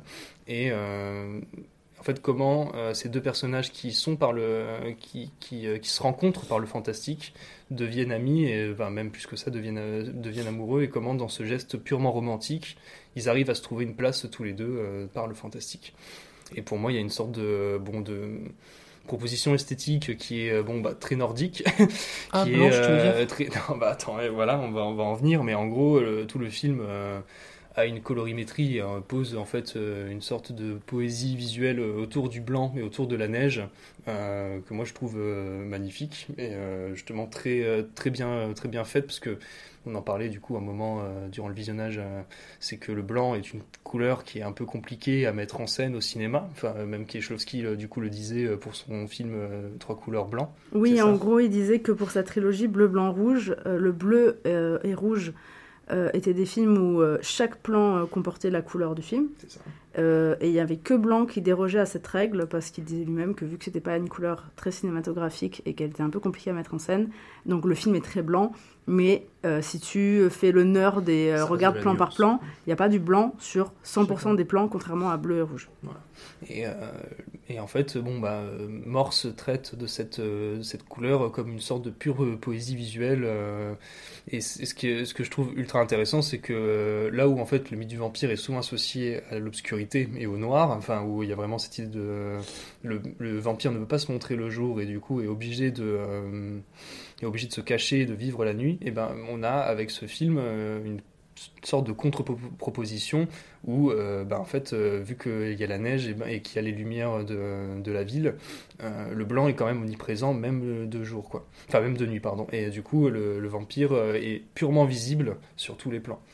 Et, euh, et, après, il traite aussi, bon, moi, d'un aspect que finalement est très peu traité, parce qu'on en a parlé d'hier, et en fait, on s'en est rendu compte hier que c'est quelque chose qui n'est pas si traité que ça, qui est du, le traitement du, euh, de l'invitation euh, au vampire, qui est, euh, on peut, un vampire ne peut pas entrer dans une propriété euh, sur laquelle il n'est pas invité, et il y a tout un traitement autour de ça que je trouve assez magnifique, lors d'une scène assez magnifique où c'est euh, le personnage euh, de la vampire joué par, euh, je sais pas de son nom, c'est Ellie, voilà, c'est ça, le personnage d'Ellie qui est qui n'a qui en fait, euh, il y, a, il y a tout ce jeu enfantin qui est ah bah qu'est-ce qui se passe si tu rentres pas chez moi? Et euh, sans que je t'y invite et ben du coup euh, voilà ce qui se passe et le personnage entre dans la pièce et littéralement se fait broyer enfin euh, de tous les côtés et ses yeux saignent, son crâne saigne, enfin il y a c'est ça et en fait tu, tu te- et sachant que le film est quand même assez graphique sur beaucoup de choses et très froid dans sa rigueur de montrer les, les- les meurtres il y a quelque chose en fait qui,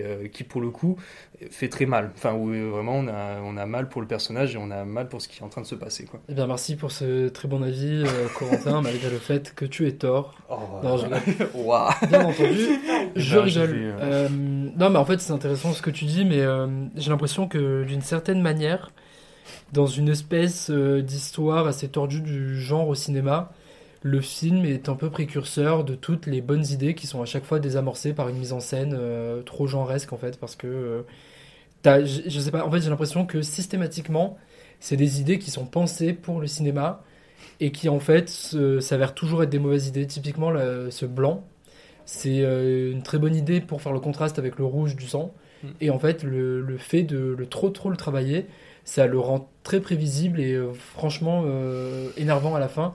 Quand on a le Rumix Cube qui a la, la face blanche et rouge, quand on a la neige et dessous il y a le sang.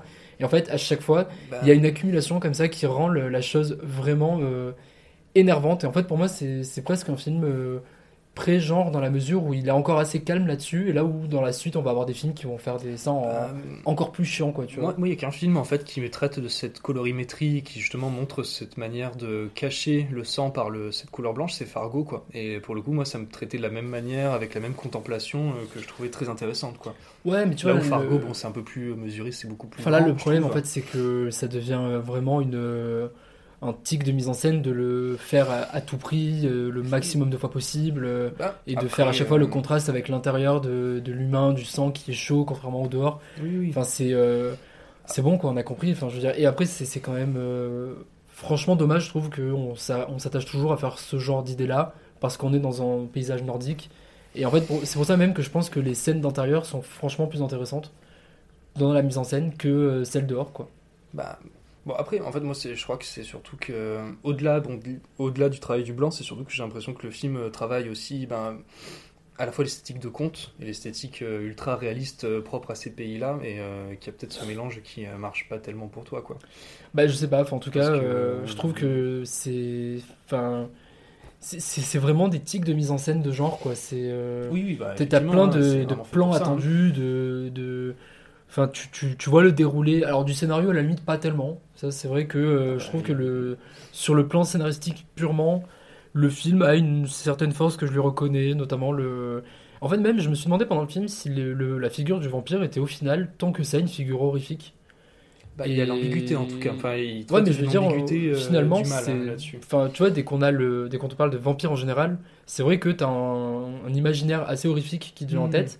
Et en fait, en l'espèce, dès que tu regardes de- les films qui ont été faits, c'est pas tant le, le genre de film privilégié de- du vampire, quoi. Ah oui, oui, Tu en as c'est- quelques-uns, j'imagine, tu vois, mais c'est pas le ce qu'il y a de plus, quoi. Bah, et puis en fait, le, le, le- le film marche par le contraste avec euh, comment est représentée la société à l'intérieur du film, où en gros la société est même pire que les vampires. Quoi. Enfin, où, Oui, euh, avec l'aspect euh, compétitif, c'est euh. ça, le fait que les, les bah, que en fait à l'école euh, le, le harcèlement scolaire n'est pas puni ou qu'il en fait il y a aucun traitement du, enfin qu'il est même ignoré par les, les professeurs, Oui, ou oui. comme ça. Enfin, il y a- il y a tout Et que un les truc vampires, qui, c'est- enfin, juste de s'en sortir que excellent. mal et sont des victimes Et à la fin, euh. et à la fin, c'est le œil pour œil, dent pour dent, mais Oui, qui touche à une sorte d'ambiguïté morale qui est assez terrifiante, mais et qui en est un geste romantique pur, quoi. Et oui, non, mais voilà, et donc en fait, en ce sens-là, le scénario est finalement euh, assez solide, je trouve, et euh, même je, appréhende assez bien la, la dimension horrifique de l'histoire.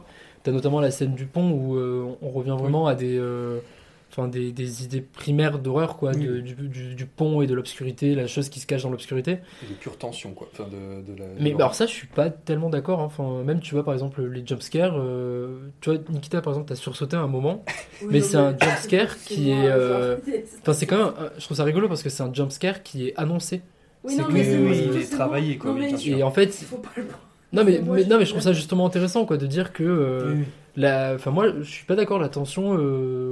Puis en fait, vu que c'est encore une fois elle, elle, euh, à hauteur d'enfant, tu sais qu'il y a toujours un, un travail en fait très euh, je sais pas comment dire c'est très méchant mais genre euh, dans la norme quoi pas radical de dire que comme c'est des enfants tu sais que ça va pas euh, Ah, même, tu vois hein. typiquement l'enfant à la fin n'est pas noyé le- enfin il y a toujours un truc de on reste dans des normes de Et tu les vois pas se faire tuer aussi. tu vois il y a voilà il y a toujours Ouais, une espèce d'éthique autour quoi. de mettre ouais mais à la limite Ouais, ça euh, c'est une idée de merde d'un film de genre tu vois Ah non, moi, je trouve typiquement pas. hein. C'est, euh, et euh, ça, ça a pas la radicalité de euh, on tue un enfant euh, face cam tu vois genre on le Ah non, noie et tu le mais- vois mourir Oui, mais étouffé que, et tout tu vois mais, mais que en fait ce mythe du vampire soit réinvesti par euh, quelque chose qui n'est pas pour lui à la base, c'est-à-dire bah, la jeunesse et le fait que ça vienne Ça, de là, euh, et que mais en fait il y a que Entretien avec un vampire qui avait traité de ce rapport-là avec euh, le personnage de Kristen Dunst qui est un enfant et qui du coup il se pose tout de suite de je ne vais pas vieillir et je vais rester, je vais avoir 16 ans toute ma vie. ou- Non, elle a Vampire. 12 ans. Elle a 12 ans, bah voilà, bah, Elle a comme le 12 ans. de, euh, de Ellie Elle a dans- 12 dans ans et, et elle est et, et elle, dans sa tête elle est bah, mature. C'est ça, Et du coup elle veut se taper Brad Pitt. quoi. Brad Pitt il fait bah non t'es une enfant. Et elle elle fait bah non. Oui, et Brad Pitt il euh, fait bah bah, si, quand même. voilà, et elle est bloquée là-dedans de- éternellement quoi. C'est ça. Et là, le- la question aussi, enfin, euh, c'est un peu. euh, là, bon, de toute façon, le, le film euh, Morse se pose quand même. euh, on reste flou sur beaucoup de choses, euh, notamment sur l'origine. euh, on ne sait pas d'où ils viennent, on ne sait pas euh, comment ils arrivent, et en fait, on ne sait Oui, pas. on sait même pas quel âge elle a. On sait pas Si, si, elle a depuis. 12 ans. non, Enfin, mais enfin, on sait ça- pas depuis combien de temps un... On Oui, sait pas voilà, depuis combien de temps elle a effectivement, 12 ans. ça, voilà, Parce que la, la personne avec qui elle est, on sait pas si c'est son vrai père, on sait pas si c'est.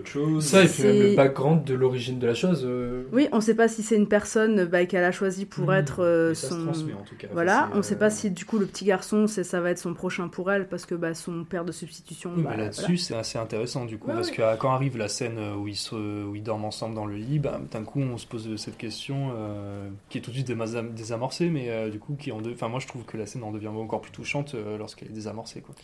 Bref, le vampire qui devient finalement une figure euh, pro-pédophilie euh, d'une certaine Non. manière. On pourrait se dire que euh, c'est à travers les vampires que l'on a pu légitimer la pédophilie. Wow. Non, je...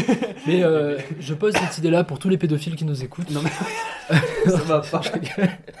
non, après, bah, c'est ce qu'on lisait hier euh, lorsqu'on se renseignait sur ce qui se passe dans le livre, parce que je ne l'ai pas lu, mais euh, Ah, dans bah, le livre se pose cette question-là où en fait. euh, Il y a un des perso- personnages qui est pédophile Bah, le- euh, le ouvertement père, dans enfin, le le- livre. le gars, Mais euh, c'est une qui- idée qui n'a pas été retenue dans l'adaptation. C'est une idée qui a et pas été n'a retenue dans l'adaptation euh, parce que- ce serait trop bizarre. Enfin, Et voilà, trop, euh, typiquement, on en Et- revient et- à ça, tu vois. et Genre, voilà. euh, Non, mais parce Et en qu'en fait, fait- le film ne parle pas de ça. Mais Enfin, ouais, je- mais genre, c'est un film de genre Bah, qui est pas si. radical. C'est genre en, En- fait en- un anti-film de genre. De Oui, mais genre. en fait, ce que, ce que disait euh, Alfredson là-dessus, c'est qu'en fait, on n'aurait pas. On a- on- On n'aurait pas eu trop- d'empathie pour lui. Oui, c'est ça. Euh, non, en fait, on n'aurait pas d'empathie pour Ellie aussi, je pense. Enfin, il y alors ça c'est parce que t'es un euh, mauvais cinéaste, hein. moi je suis désolé, hein. mais bon cinéaste me, me rend empathique de ce que Non, tu mais veux. après, hein. euh, oui, mais toute adaptation, tueur, peu non, mais importe. après, Ah euh, oui, mais si, et de. Et... adaptation trahit le livre. Enfin, je- c'est. euh, Non, on ça d'accord.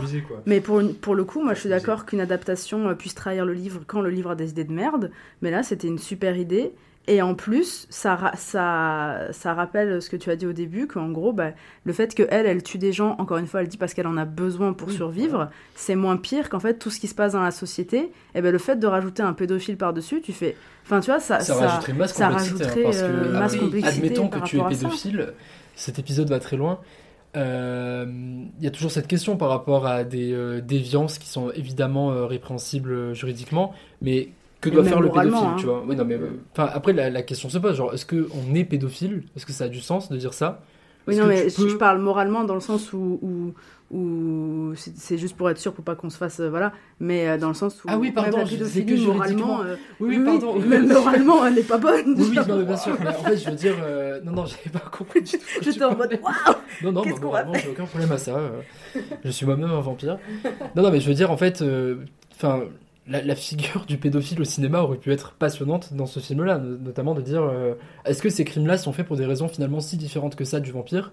Qu'est-ce que ça veut dire euh, de Enfin, je sais pas, genre, enfin, on s'ouvre tellement à une béance, tu vois, de, Ouais, ouais, non, mais ça aurait de, été de la psychologie dans, dans un intéressant, pédophile, de dire, euh, est-ce que lui aussi fait ça par besoin? Est-ce que lui, c'est vraiment une déviance? Enfin, est-ce qu'il y a une nécessité? Ah oui, parce qu'il y a tout un, tout un débat euh, de, de- Bon, là, on rentre dans des trucs un peu trash, mais de, de pédophiles qui, du coup, s'en rendent compte, savent que moralement, c'est pas bien, et qui, du coup, ne le font pas, mais qui sont sans arrêt, bah, Voilà, entre énormes guillemets frustrés. On n'est absolument pas en train de les défendre, hein, bien au contraire, mais euh, il y a cette chose-là, genre, ouais, j'en euh, j'en ai besoin pour suivre, entre guillemets, et qui même, il y a des pédophiles qui eux-mêmes décident de se faire castrer chimiquement pour arrêter ça, parce qu'ils se rendent compte de la moralité euh, immorale du, enfin, Ouais, de la chose.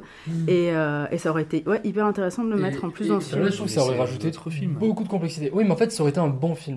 Ah, non, Là non, où non, moi, je- euh, Morse, en fait, est un film de genre très mou, quoi. En fait, c'est ça son Ah problème. bah, c'est ouais, qu'il est le pré-genre de euh, cette nouvelle vague de films qui se, pour qui le, le genre est en fait suffisant pour euh, arrêter de faire des choses de- Bah dedans, non, tu c'est vois. pas vrai. Enfin, je- moi, je, je trouve qu'il pose vraiment beaucoup plus de choses que ça. Mais, Mais- euh, mais je ne les vois pas, Enfin, qui, qui- qui- enfin, déjà, euh, bon, c'est un peu de, de l'exotisme, mais euh, de voir, euh, on- n'a pas l'habitude de voir les pays nordiques euh, justement euh, pris sous ce prisme-là d'un truc qui est très européen et très, enfin, Ouais. on n'a pas ce, tout ce rapport-là avec le mythe. Mais pour moi, tu vois, encore une fois, c'est se reposer s'inscrit ultra sur, bien sur le décor et sur la manière de Ouais, mais voilà, c'est se reposer sur l'atmosphère et dire, bah ouais, en fait, je vais faire un film de genre dans une, dans, dans- Oui, avec mais, des, cou- euh, des couleurs blanches et, et avec des enfants. Et alors, avec ces trois trucs, c'est tellement original et unique que mon film est déjà gagné d'avance. Oui, mais c'est comme dire à Tony Scott, euh, bah ton film il est urbain, quoi. Enfin, c'est euh, ou ton film est trop américain. C'est Bah, pareil, je suis quoi. pas d'accord parce que du coup, il investit pas du tout. Enfin, ça, ça se passe à New Enfin- York, mais ça aurait pu se passer autrement. Il aurait travaillé son esthétique d'une manière à ce que. Oui, mais bon, bah, il Enfin, il quand même parle la de la ville, ville plutôt que de New York au final. Non, non, mais oui, mais enfin, bon, je. On n'est pas d'accord en fait. Non, mais c'est pas ça, c'est-à-dire que bon, pour moi, je trouve que c'est juste un procès d'intention pas tellement euh, Bah- justifié dans le sens où c'est son pays et c'est euh, c'est un livre suédois, ça se passe en Suède. Oui, mais et bon, il bah, se- c'est, euh, enfin, pour moi, il a adapte ça. paresse à partir du moment où il a ses idées euh, bien plan-plan euh, de mise en scène avec le blanc, quoi, tu vois. Là où il est pas au max, quoi. Non, moi, je, je- donc je vous ai écouté. Hein, euh, moi, le seul problème que j'ai avec le film, c'est que je l'attendais depuis tellement d'années dans, dans ma petite, dans, dans mon petit tableau Excel de films de vampires à voir. Et parce que tout le monde m'en a dit du bien, tout le monde me l'a vendu. euh, il est noté par la presse, euh, genre euh, de façon exceptionnelle et tout ça. Et en fait, j'ai commencé à le voir. Et au bout de la, des premières 40 minutes, je fais Oh putain, je, je commence à, à comprendre où est-ce que ça va en venir, le genre de film que c'est. Et c'est une réalisation que moi, euh, je, pas que je n'aime pas, mais en fait, je reste en dehors tout le temps. Et je me sens jamais euh, investie euh, à l'intérieur. Euh, Il y a plein d'idées que j'ai trouvées super, genre par, mais qui encore une fois sont un peu convenues, mais qui ont quand même marché sur moi. Par exemple, la première attaque sous le pont que tu vois de loin en noir. Mais le problème, c'est qu'en fait, il la finit pas sur ce plan. Il a fini sur un plan du dessus après que tu les vois dans la neige. Alors que si pour moi tout le truc était resté tout le long sur ce plan-là, ça aurait été tellement plus impactant que le cut euh, et le fait de les voir après. euh, Et pour moi, c'est un cut poseur, ça. Ouais. Et qui travaille avec le, le vu et non vu, et qui en Bah, fait rentre con, dans un quoi. académisme horrifique euh, très. Trop, trop artisanal en fait. De euh, je vais fois, juste mettre ce qu'il euh, faut de visible pour si effrayer, c'est intéressant. hein. Moi, je, moi, je- bah, euh, en fait, moi, le truc, c'est que le film, euh, même si du coup, il ne montre pas plus que ça euh, de sang, il est extrêmement sonore dans le sens où. euh, oui, par contre, le sound design il est ça. super. Et pour le coup, Là-dessus, je trouve. et on, on oublie très souvent que le son est important au cinéma, et genre celui-là, c'est primordial, quoi, parce que euh, sans le son. euh, Bah, tu sens vraiment, tu tout, sens vraiment toute la chair être découpée, tu sens ça. vraiment tous les boyaux Bah, être la scène de explosés. dépeçage au début. Ouais, Oui, la oui, scène de voilà, dépeçage au début, tu t'entends tout, tu vois rien dos, parce qu'il est de dos, mais t'entends tout. Et je trouve ça. mieux, Oui, pour et pour moi, elle marche bien mieux et je trouve ça beaucoup plus dégueulasse et ça fait beaucoup plus mal d'un point de vue organique qu'un Renfield qui, a- qui a- arrache des bras et que 4 litres de sang qui coulent, quoi, par exemple. Et aussi quelque chose, mais voilà, on n'en fait pas grand chose de cette information. Et je trouve ça un peu euh, dommage euh, que tout le long, euh, le, le vampire, il dit euh, Je suis pas une fille, je suis pas une fille. Et nous, Ah, oui. dans notre vision d'aujourd'hui, on pense directement à la transidentité parce que c'est des questions euh, sur, les, sur lesquelles on est beaucoup plus au courant que ben, en 2008, par exemple. Et après, je sais qu'en Suède, euh, la transidentité, c'est une question sur laquelle ils sont énormément en avance euh, depuis beaucoup plus longtemps que nous. Donc peut-être que eux, ça leur a fait tilt déjà à la sortie du film. Mais oui, moi j'ai vu le film, euh, je vois, je suis pas une fille, direct je pense à ça, mais je me dis bon, peut-être qu'elle dit juste ça parce que c'est un vampire et que c'est pas machin. Et en fait non, parce qu'à un moment, tu as un plan très furtif sur son entrejambe où tu vois en fait qu'elle est opérée de l'appareil génital. Bah, tu- sais pas trop parce que moi au début j'ai j'ai vu j'ai fait oui. j'ai fait bah elle a elle a une elle a voilà un entrejambe qui où il y a une cicatrice mais en même temps tu vois pas assez vite. En même temps c'est une enfant j'ai pas trop envie de m'attarder non plus à, à voir voilà ça. Et, et, et du coup je me pose la question et en fait oui je me rends compte que dans le livre en fait c'était un petit garçon qui a été castré et là j'ai compris le plan. Et bon encore une fois est-ce qu'on a besoin d'avoir lu le livre pour comprendre un plan? C'est une autre histoire. Bah, en fait, pour moi euh, non mais et t'as et t'as un- une bride de ça dans le film et qui va un peu nulle part Enfin, j'ai l'impression que c'est posé là et, et pour dire bon ben voilà, t'as as un petit début de piste sur l'origine de ce vampire et c'est tout. Après, et bon, c'est juste une ambiguïté euh, Oui. rajoutée, quoi, en fait. Ouais, mais c'est une coup, ambiguïté tu- rajoutée, mais est-ce que c'est pas juste pour rendre le truc encore plus bizarre sans rien derrière, tu vois? Bah non, parce que lui. Enfin bizarre, de- je suis pas en train de dire que les personnes trans euh, sont bizarres, Euh, pas, pas du tout, je suis désolée, mais, euh, pour euh, être sûr. euh, mais euh, mais, tu sais, pour euh, rajouter un, un questionnement, voilà, plus qu'une Bah, bizarrerie. Le, le truc, c'est qu'en plus, euh, le- le- cet aspect-là, euh, ça reste vraiment juste pour moi de l'ambiguïté, dans le sens où c'est désamorcé dès, le- dès- dès, euh, le plan suivant, où c'est juste le gosse qui est en mode ok, et puis, euh, et puis c'est, enfin, qui, euh, où le personnage euh, de Oscar voit ça, effectivement, et d'un coup, on- il, en fait, il réagit pas plus que. Enfin, s'il a une tête étonnée, et il comprend pas trop, et après, c'est vite désamorcé, quoi. on passe à Ouais, ouais. Mais alors pourquoi l'avoir mis? Mais parce que c'est, moi je trouve que ça rajoute quand même une, une grosse forme d'ambiguïté quoi. C'est comme ne pas savoir dans, euh, dans les prédateurs euh, qui est Catherine Deneuve quoi. On sait juste qu'elle vient d'Égypte. Ouais. Maintenant à vous de faire ce que vous voulez, euh, faire votre travail Ouais. là-dessus quoi. Enfin, Elle est très blanche pour venir d'Égypte quand même. hein. Non mais bon, enfin, mais c'est les. Bah après, Cléopâtre, elle était blanche. Ah Alors, oui, euh, d'après voilà. euh. D'après Alors- Netflix. d'après Netflix. Non ouais. justement c'est l'inverse. Bon, bah, pas Ah oui, non, d'après Netflix, elle était noire. C'est vrai, d'après Netflix, elle était noire. Et non, en mais fait, d'après Astérix et. Obélix, elle était blanche. Oui. Pas d'après la BD, mais d'après Alain Chabat, oui. D'après Chabat. D'après D'après euh, Guillaume Canet. Oui. Bah, d'après Guillaume Canet, c'est sa meuf. Donc, euh, C'est son ex-meuf. Ah oui, c'est. Ah merde. Waouh, beaucoup trop euh, d'informations. bon, on n'est pas trop là-dessus. Alors, je crois sincèrement qu'on ne sait pas de la couleur de peau de Cléopâtre, je crois vraiment. Non, mais je crois qu'en plus, c'est vraiment ça, je crois qu'on ne le sait pas. Donc, euh, Osef, euh, euh, qu'on mette une actrice noire pour jouer Cléopâtre, euh, moi, euh, j'en ai rien à faire. C'est pas ça le sujet. Euh, mais voilà. Et donc, on parlait de ça par rapport à Catherine Deneuve. Oui. Et on parlait de Catherine Deneuve par De rapport de à l'origine qui serait portrice euh, d'une euh, complexité supplémentaire bienvenue dans les films. Bah. Là où Corentin avait tort avec Morse. Non, je rigole, il pas. On n'était pas d'accord. Non, mais pour moi, c'est juste, c'est, ça reste, euh, ça reste du, bah, ce que tu dis, c'est-à-dire des, des choses, euh, des questions ouvertes, mais qui sont euh, plein de, comme qu'on trouve plein de questions ouvertes, comme dans l'Universe Afterlife, on voit plein de questions ouvertes sur euh, les personnes qui ont été des vampires et euh, qui sont euh, dans des portraits de vampires. Mais Ouais. euh, comme dans, Twilight, il y a plein de choses aussi là-dessus où on n'a pas de réponse et. euh, Ah bon bah, on se- pourquoi, pourquoi, enfin, par exemple, pourquoi ils sont, euh, ils s'illuminent au soleil euh, Bah ça c'est juste euh, parce qu'ils se foutent un peu de la gueule des clichés sur les vampires euh, en mode bah non c'est pas qu'on se crame au soleil mais qu'on illumine. Chez lui il a un crucifix pour faire la blague. mais voilà, mais en fait, c'est- comme, en fait, pour moi, c'est juste, c'est plein de petites choses. C'est comme le vampire, on sait pas pourquoi, enfin, on sait pas vraiment pourquoi il, ne peut pas rentrer euh, lorsqu'il n'est pas invité, quoi. Tu Ah, vois, D'ailleurs ça moi alors pour le coup ça doit faire des, des, des décennies que je suis euh, que, que ça, je quoi. suis tous les vampires du monde. J'étais pas au courant de ce truc du folklore. Ah là là là ce lore, ouais. De ce lore. Bon, et qui pour moi est un des seuls gags réussis dans Renfield, mais Alors qu'est-ce qu'il est lourd Bah, bon après oui, mais parce que c'est, je, je trouve que c'est, tellement bête que c'est trop drôle, quoi. Ouais. Pour le coup. Ouais, ouais. Bref. Vad har hänt? Några klasskompisar. Du ska slå tillbaka.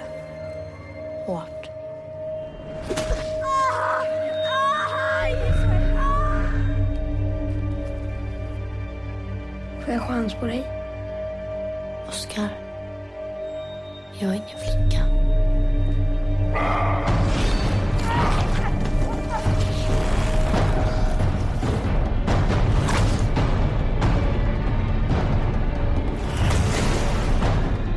Bah merci beaucoup les garçons pour tous ces avis euh, du Disruptifs. moins euh, du moins disruptifs. éclairés. Mais non mais c'est bien d'avoir du débat aussi euh, parce que bon si on est tous d'accord sur un film. euh, pas oui, il y a des hauts et des bas. Et oui, comme euh, dans la vie. Euh, du coup, vos films un petit peu compléments, donc euh, dont on peut pas parler euh, parce qu'on on a que deux films de patrimoine, mais euh, qui vous vous tiennent à cœur et que vous voulez euh, euh, faire découvrir euh, aux gens. Allez-y. God I Wish, on aurait dû parler des Lèvres Rouges, euh, ce film belge de 1981, si je dis pas de bêtises. Bah, Deux ans avant Scott, finalement. extrêmement connu pour euh, son actrice principale qui est Delphine Seyrig, qui est dans une actualité folle, mais qui est avant tout un film, euh, alors ici également extrêmement queer, et euh, qui euh, en gros raconte l'arrivée dans un hôtel de, dans- de deux femmes, donc euh, en couple au sens, euh, enfin tandem de deux personnes qui arrivent en même temps, et dans lequel on comprend rapidement que ce sont sans doute euh, deux personnes euh, qui s'aiment, Et en fait, au fur et à mesure, dans le... ce qui est raconté, ce qui se passe dans l'hôtel, on se met peu à peu à comprendre et à imaginer que ce sont euh, deux vampires. Et donc, euh, voilà, quoi, c'est Delphine Seyrig. Enfin, imaginez Delphine Seyrig en vampire. euh, Un vamp euh, très. Voilà, et je ne retrouve plus l'année de sortie de ce film, Bah, tu l'as dit, 80. mais... euh, Ah, tu veux confirmer Ouais. Je- il confirme la confirmation. Les Lèvres Rouges est sorti en fait en 1971, pardon. Ah, pas du tout. Donc euh, j'avais le 1 mais pas la bonne décennie. Donc euh, film de Harry Koumel et qui est un film belge pour le coup et qui en fait est très connu pour euh, les visuels de Delphine Seyrig euh, avec sa, sa coupe euh, habituelle quoi, mais notamment euh, le plan où elle a un, un voile. Je sais pas comment ça s'appelle exactement, tu sais des voiles. euh, Une voilette. Avec, la, ré- avec quoi. les trous Ouais voilà. C'est une voilette. Genre ça c'est une voilette. Ça, c'est une voilette. Voilà. Donc une voilette et euh, elle a les lèvres rouges et euh, elle est Catherine trop belle. euh. C'est pour ça que ces deux films sont géniaux et c'est Ouais. peut-être même une référence à mon avis. hein. Ça Il faut mettre une voilette dans les films. Ah oui, que c'est une référence. euh, Bah, de Catherine Deneuve de- sur la construction du sur, personnage, ouais. ouais. ça m'étonnerait pas. Ah oui, pas du tout. Et même, avec- il me semble que Catherine Deneuve a un rouge à lèvres assez marqué dans le film, ou je confonds. Mm, oui. Ça pourrait même être une référence. instants, euh, Il est pas si rouge que ça, il est. Voilà, sait on voit quand même qu'elle a des lèvres euh, Oui. maquillées. Après, quoi. le truc de Catherine Deneuve dans le film, c'est qu'elle est habillée et maquillée euh, Oui. par Yves Saint Laurent tout le long, donc c'est la, la mode Saint Laurent de, de cette époque-là, de l'époque. Euh, mais la voilette, en effet, alors ça m'étonnerait absolument pas qu'Yves Saint Laurent ait eu des voilettes dans ses, Ouais. dans ses pièces, euh, dans ses collections de début des années 80. Mais en effet, euh, ils se sont dit, bah, en plus, ça fait une ref à Serig euh, pour les lèvres rouges. Donc en tout cas, voilà, si vous voulez voir des voilettes mises sur des stars iconiques du cinéma français, après Catherine Deneuve, Delphine Seyrig dans Les Lèvres Rouges, c'est génial. Moi, je vais vous parler de, euh, enfin rapidement de Trouble Everyday de Claire Denis, euh, où pareil, en fait, de- toujours dans cette frange du euh, après les prédateurs, et bah du coup, on ne peut poser que des variations et on essaie de, de re- reconstruire le mythe du vampire. Et ben dans celui-là, euh, Claire Denis en fait va juste euh, euh, éclater le vampire à sa sauce, dans le sens où maintenant en fait c'est un rapport au corps qui est extrêmement passionnel et où en fait on traite aussi, là, là encore il y a un peu tout un parallèle avec les prédateurs où c'est le traitement du vampire comme maladie et comme malédiction et euh, comment ce rapport au corps euh, devient aussi très mortifère et euh, comment bon chez Claire Denis ça s'apparente au sexe, ça s'apparente à la fusion des corps et comment la mort devient sexuelle quoi.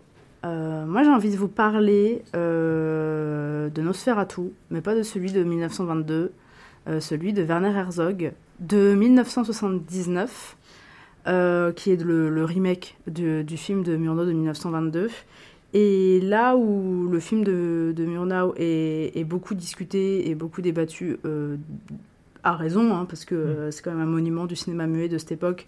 Et je l'ai vu il y a pas très, il y a deux ans, je crois, en me disant bon bah je le regarde juste pour ma culture, euh, mais bon, un film muet euh, des années 20, euh, voilà. Le film m'a terrifié alors que je l'ai vu sur mon ordi. Enfin, vraiment, euh, 100 ans après, le, le- le film n'a pas perdu son aura ni son ambiance euh, qui est exceptionnelle. Et j'ai vu il y a pas très longtemps le remake du coup de Werner Herzog avec euh, Klaus Kinski, c'est ça, dans le rôle de Nosferatu, et euh, Isabelle Adjani Surtout. surtout, ouais, qui elle a vraiment euh, Qui euh, qui, qui, qui- a qui assoit sa position de, de- de très grande actrice française, euh, mais subversive du coup justement euh, vraiment, tu vois. Et, euh, et le film est exceptionnel. Alors je sais que je vais dire vraiment des banalités, mais je suis sortie du film, j'ai fait mais ce film il est parfait, il est magnifique. Euh, la, la figure euh, du, du, du vampire est, est cauchemardesque euh, comme, comme on l'aime. Il, il est effrayant comme possible. Adjani, elle, là où dans le Nosferatu, le personnage, enfin de 1922, le personnage féminin était bah, malheureusement un peu au, au second plan, là, euh, Isabelle Adjani, elle irradie tout le film. Euh, voilà, plastiquement, c'est magnifique. Il y a une scène avec Nosferatu à un moment dans la, dans la, dans la ville. Juste, tu le vois, il erre et puis il est. Et tu vois avec sa grande cape. Et genre, Ouais. juste, moi j'ai vu ça, j'ai fait mais, Poétique cinéma. mais poétique cinéma, genre, qu'est-ce que c'est beau. Euh, voilà, donc juste, euh, ça a été une transe. Euh, j'ai pas une transe devant ce film. Euh, j'ai euh, j'ai rien d'autre à dire dessus. C'est juste, j'en suis sortie, j'ai fait, je sais pas pourquoi, Bah. mais il est parfait. Moi, moi, je rajouterais peut-être, euh, enfin, c'est euh, là où euh, le Murnau est, en fait euh, atteint une sorte de pureté de cinéma euh, de- sur le film du vampire, et ben en fait Herzog le réactualise et en refait, un- refait une pureté de, de cinéma euh, Ouais, de avec son temps, de son temps. Voilà, les années 70, Ouais, Il y a, y quand même des partis pris après euh, qui euh, tranchent, tu vois, genre toute la scène dans la chambre, moi je me rappelle que...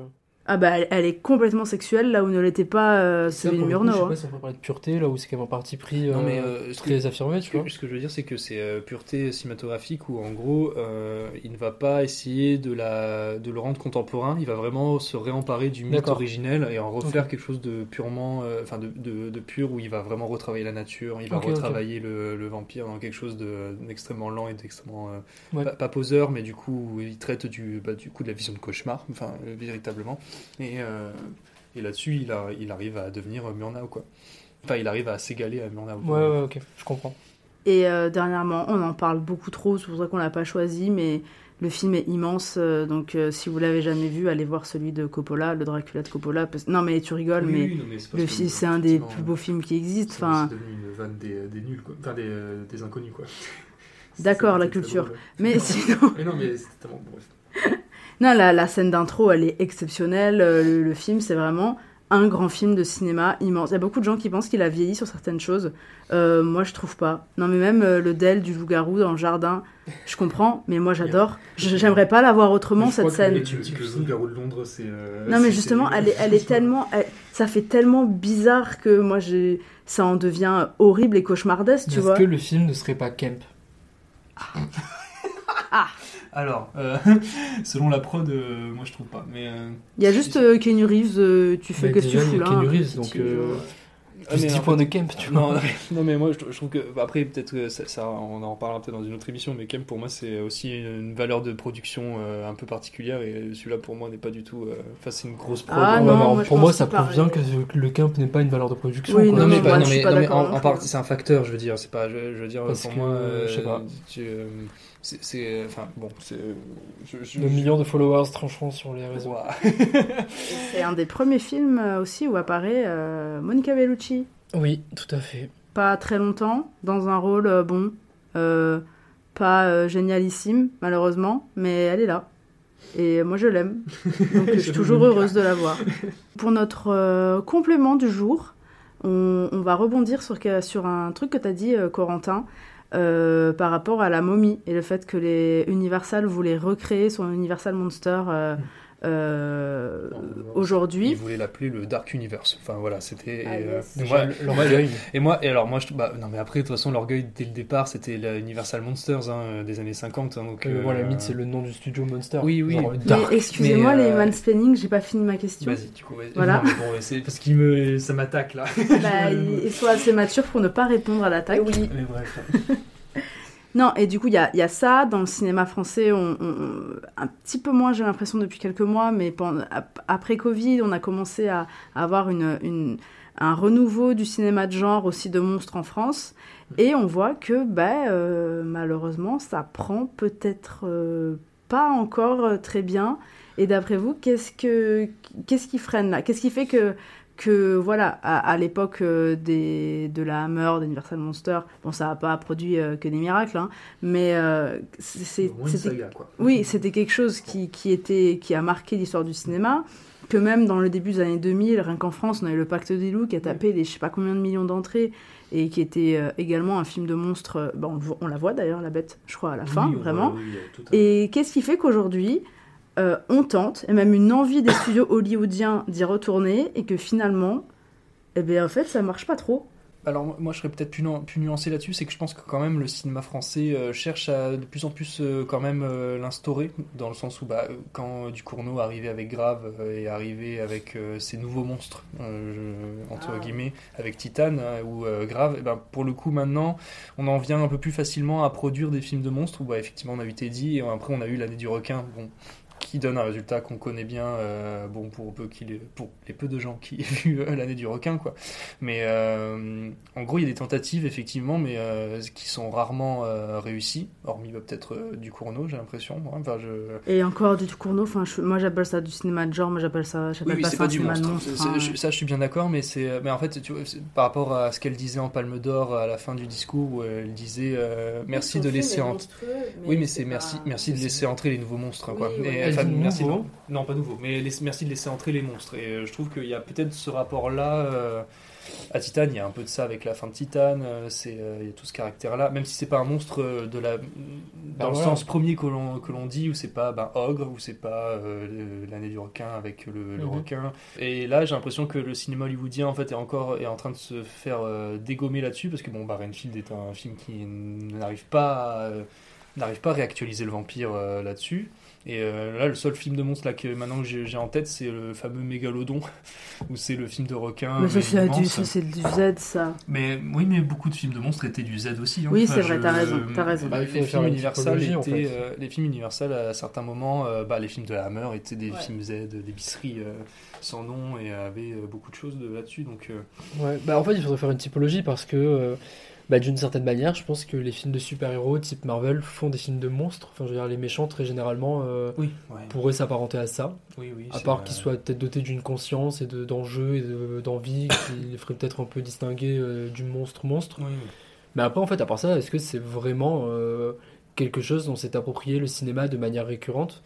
Bah, Moi, je sais pas, parce qu'en fait, même l'année du requin, enfin, encore une fois, il y a toujours ce jeu du non-vu et tout ça qui tire En fait, directement euh, dans les sources euh, de- des dents de la mer. C'est ce qu'on disait, voilà, c'est que l'année du requin euh, sont faits par des gens, enfin par des réalisateurs qui euh, ont vu du cinéma américain et qui veulent refaire le cinéma américain, mais pas euh, forcément réinventer euh, ce qui. Et ce qui est bête, parce qu'avec Teddy, euh, pour le coup, Oui, pour moi, Teddy est franco-français Oui.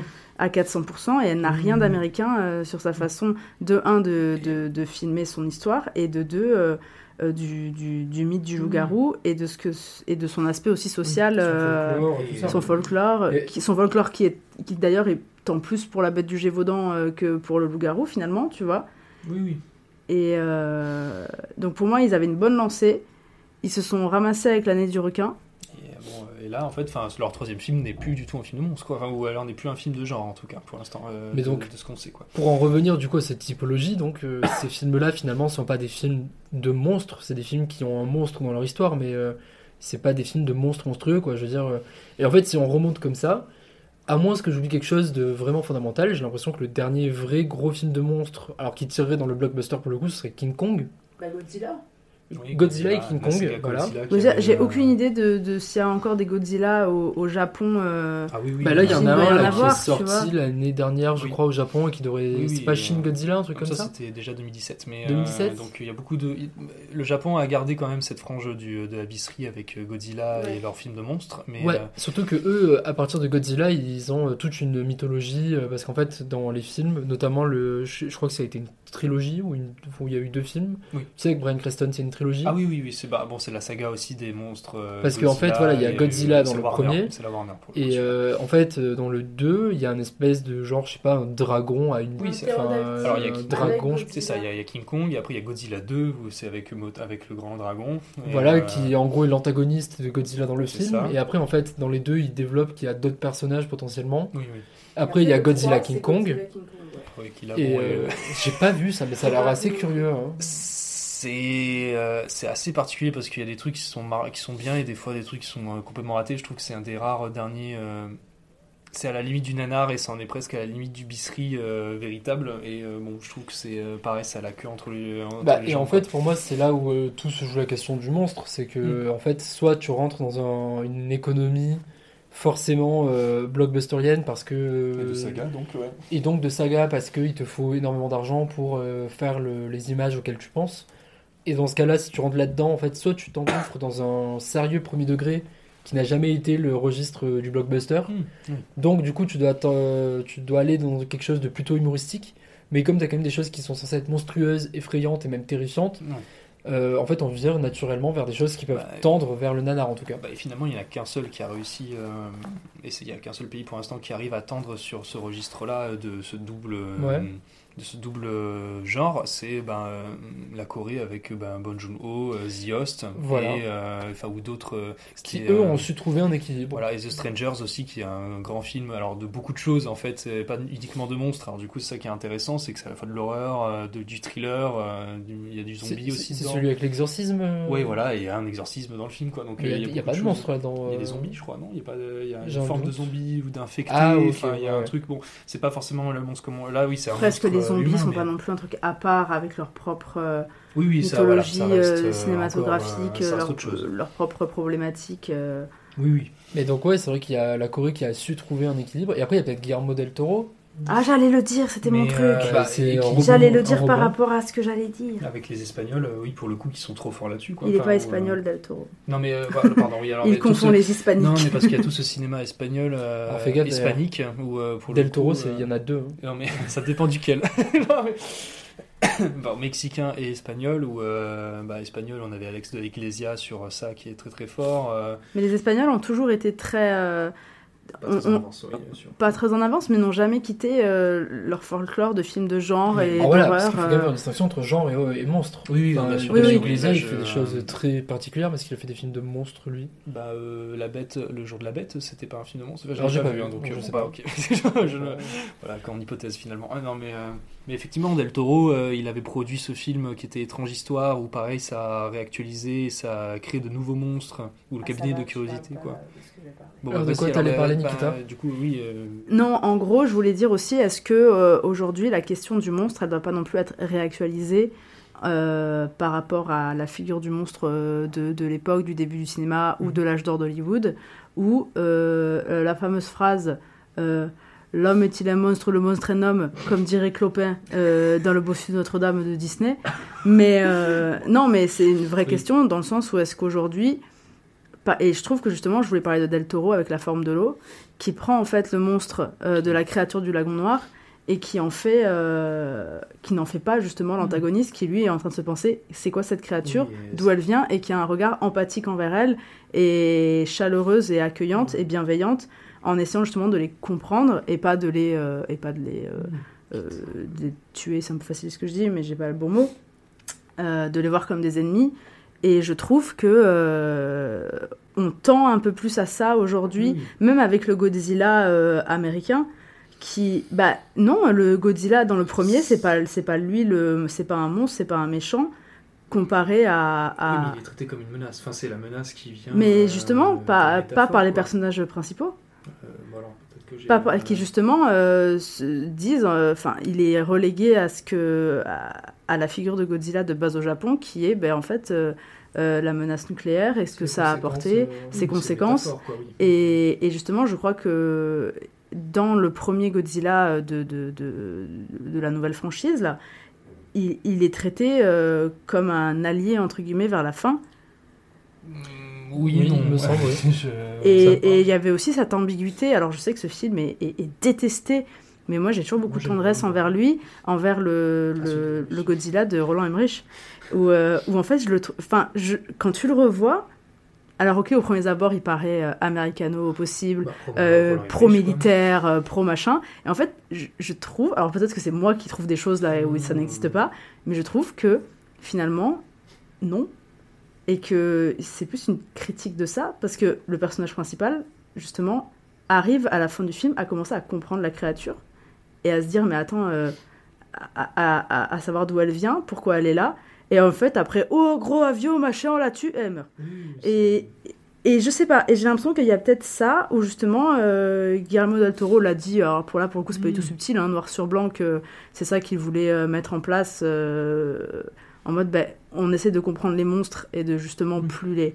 Teddy aussi a mis ça en place, mais en France. Et justement, moi, ce que j'aime pas dans l'année du requin, c'est que le requin, il le considère qu'il aurait pu être... euh, euh, quelque chose qui, qui aurait pu être le symbole, euh, ben, en gros, de la lutte écologique euh, qui qu'on a aujourd'hui, et qui euh, commence là-dessus, enfin, et qui en fait se ramasse en disant non, en fait, c'est un monstre, et, et puis puis il y on a le le traite comme tel.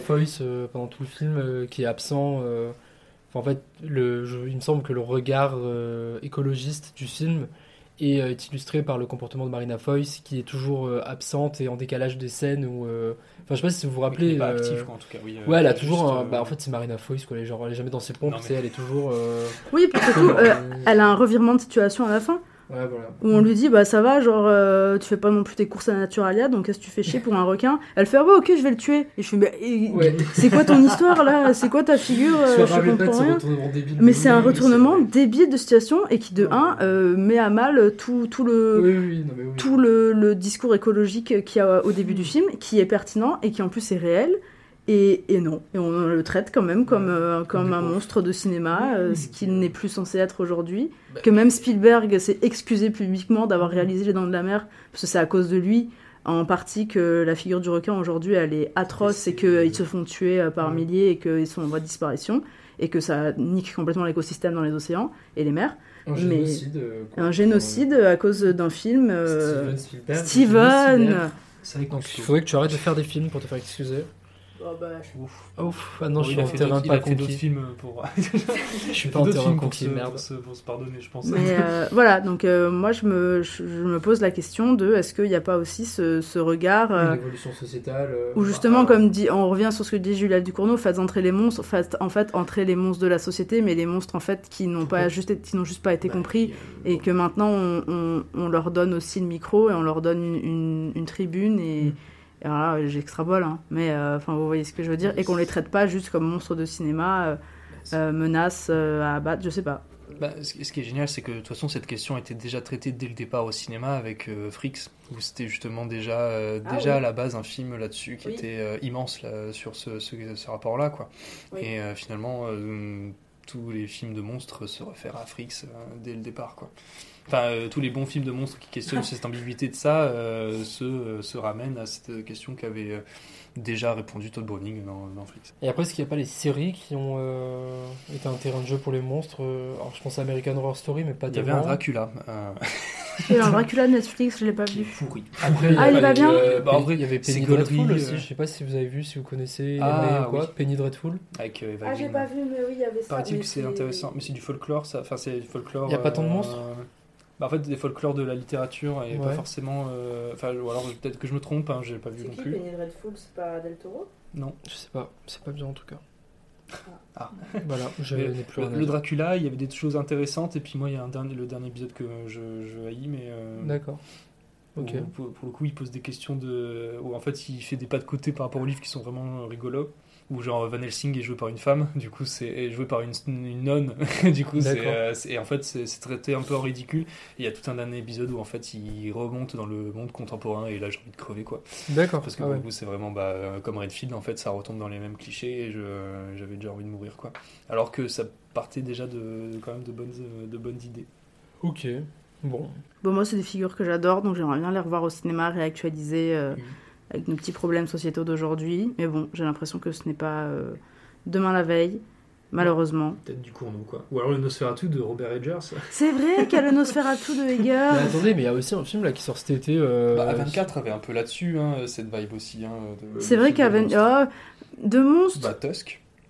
Je sais pas ce que c'est. C'est Morse. Enfin, c'est un autre film avec euh, un morse euh, où en fait c'est un gars qui euh, tue, qui, qui en fait transforme les gens en morse vivants, enfin, euh, avec euh, des longues dents et en fait fait des opérations de chirurgie qui est pareil très physique et très compliqué. Je sais pas, moi, à 24, j'ai vraiment une relation amour-haine avec eux. Je trouve qu'ils ont Oui. fait des films immenses et des énormes bouses. Oui, oui, mais par exemple la figure du monstre, ben, The Witch ils réactualisent Ah oui, un The peu Witch. le. Mais c'est- oui, Alors, c'est un autre folklore, mais The Lighthouse pareil. Euh, là.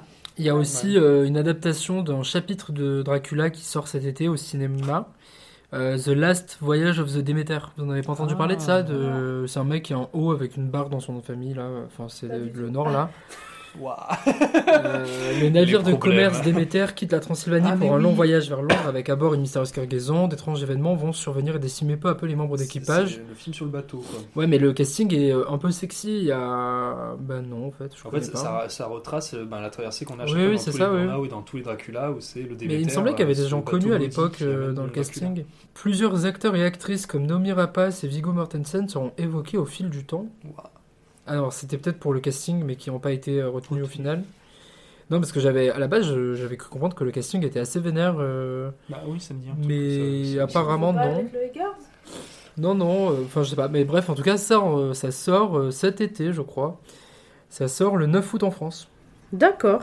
Ça se trouve, il sera mieux. On aurait dû attendre ce Bah, film-là plutôt que Renfield. L'idée d'un film euh, sur un bateau pour le prendre un chapitre de Dracula, dans l'idée, ça peut être pas mal. Hein. Vous savez qui joue dans le Eggers? Nicolas Hoult. bah oui, il joue. euh, Lui, il va faire il les vampires cinématiques univers. Il joue qui Il joue Il joue euh, Thomas Sutter. Ah non, ok, rien. Ok. Bah écoutez. euh, Bah, merci beaucoup, les garçons. De rien. Ce fut très. euh, très. euh, Vampiresque. Oh, Non, je très vampiresque. non, arrête. Non, non, c'est très intéressant de discuter avec vous euh, de, de films euh, pas bons, de films bons, de films moyennement bons. Je trouve qu'il y a eu une bonne, euh, une bonne moyenne là. Plaisir partagé, euh, moyenne, euh, je sais pas, il y a eu un très bon film. Ouais. Il y a eu un très mauvais, et pour moi, il y a eu un moyen, et bah bon.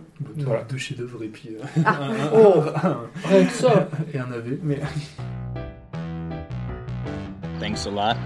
Mais pourquoi c'est gratuit Pourquoi t'as l'air triste Tous ces moments se perdront dans l'oubli. Oh, t'as pas toujours été aussi fatalitaire. Fataliste. Si tu veux le résultat elle-même. Je dois sûrement regarder beaucoup trop de films. Va réfléchir et la prochaine fois, il te demandera pas à toi.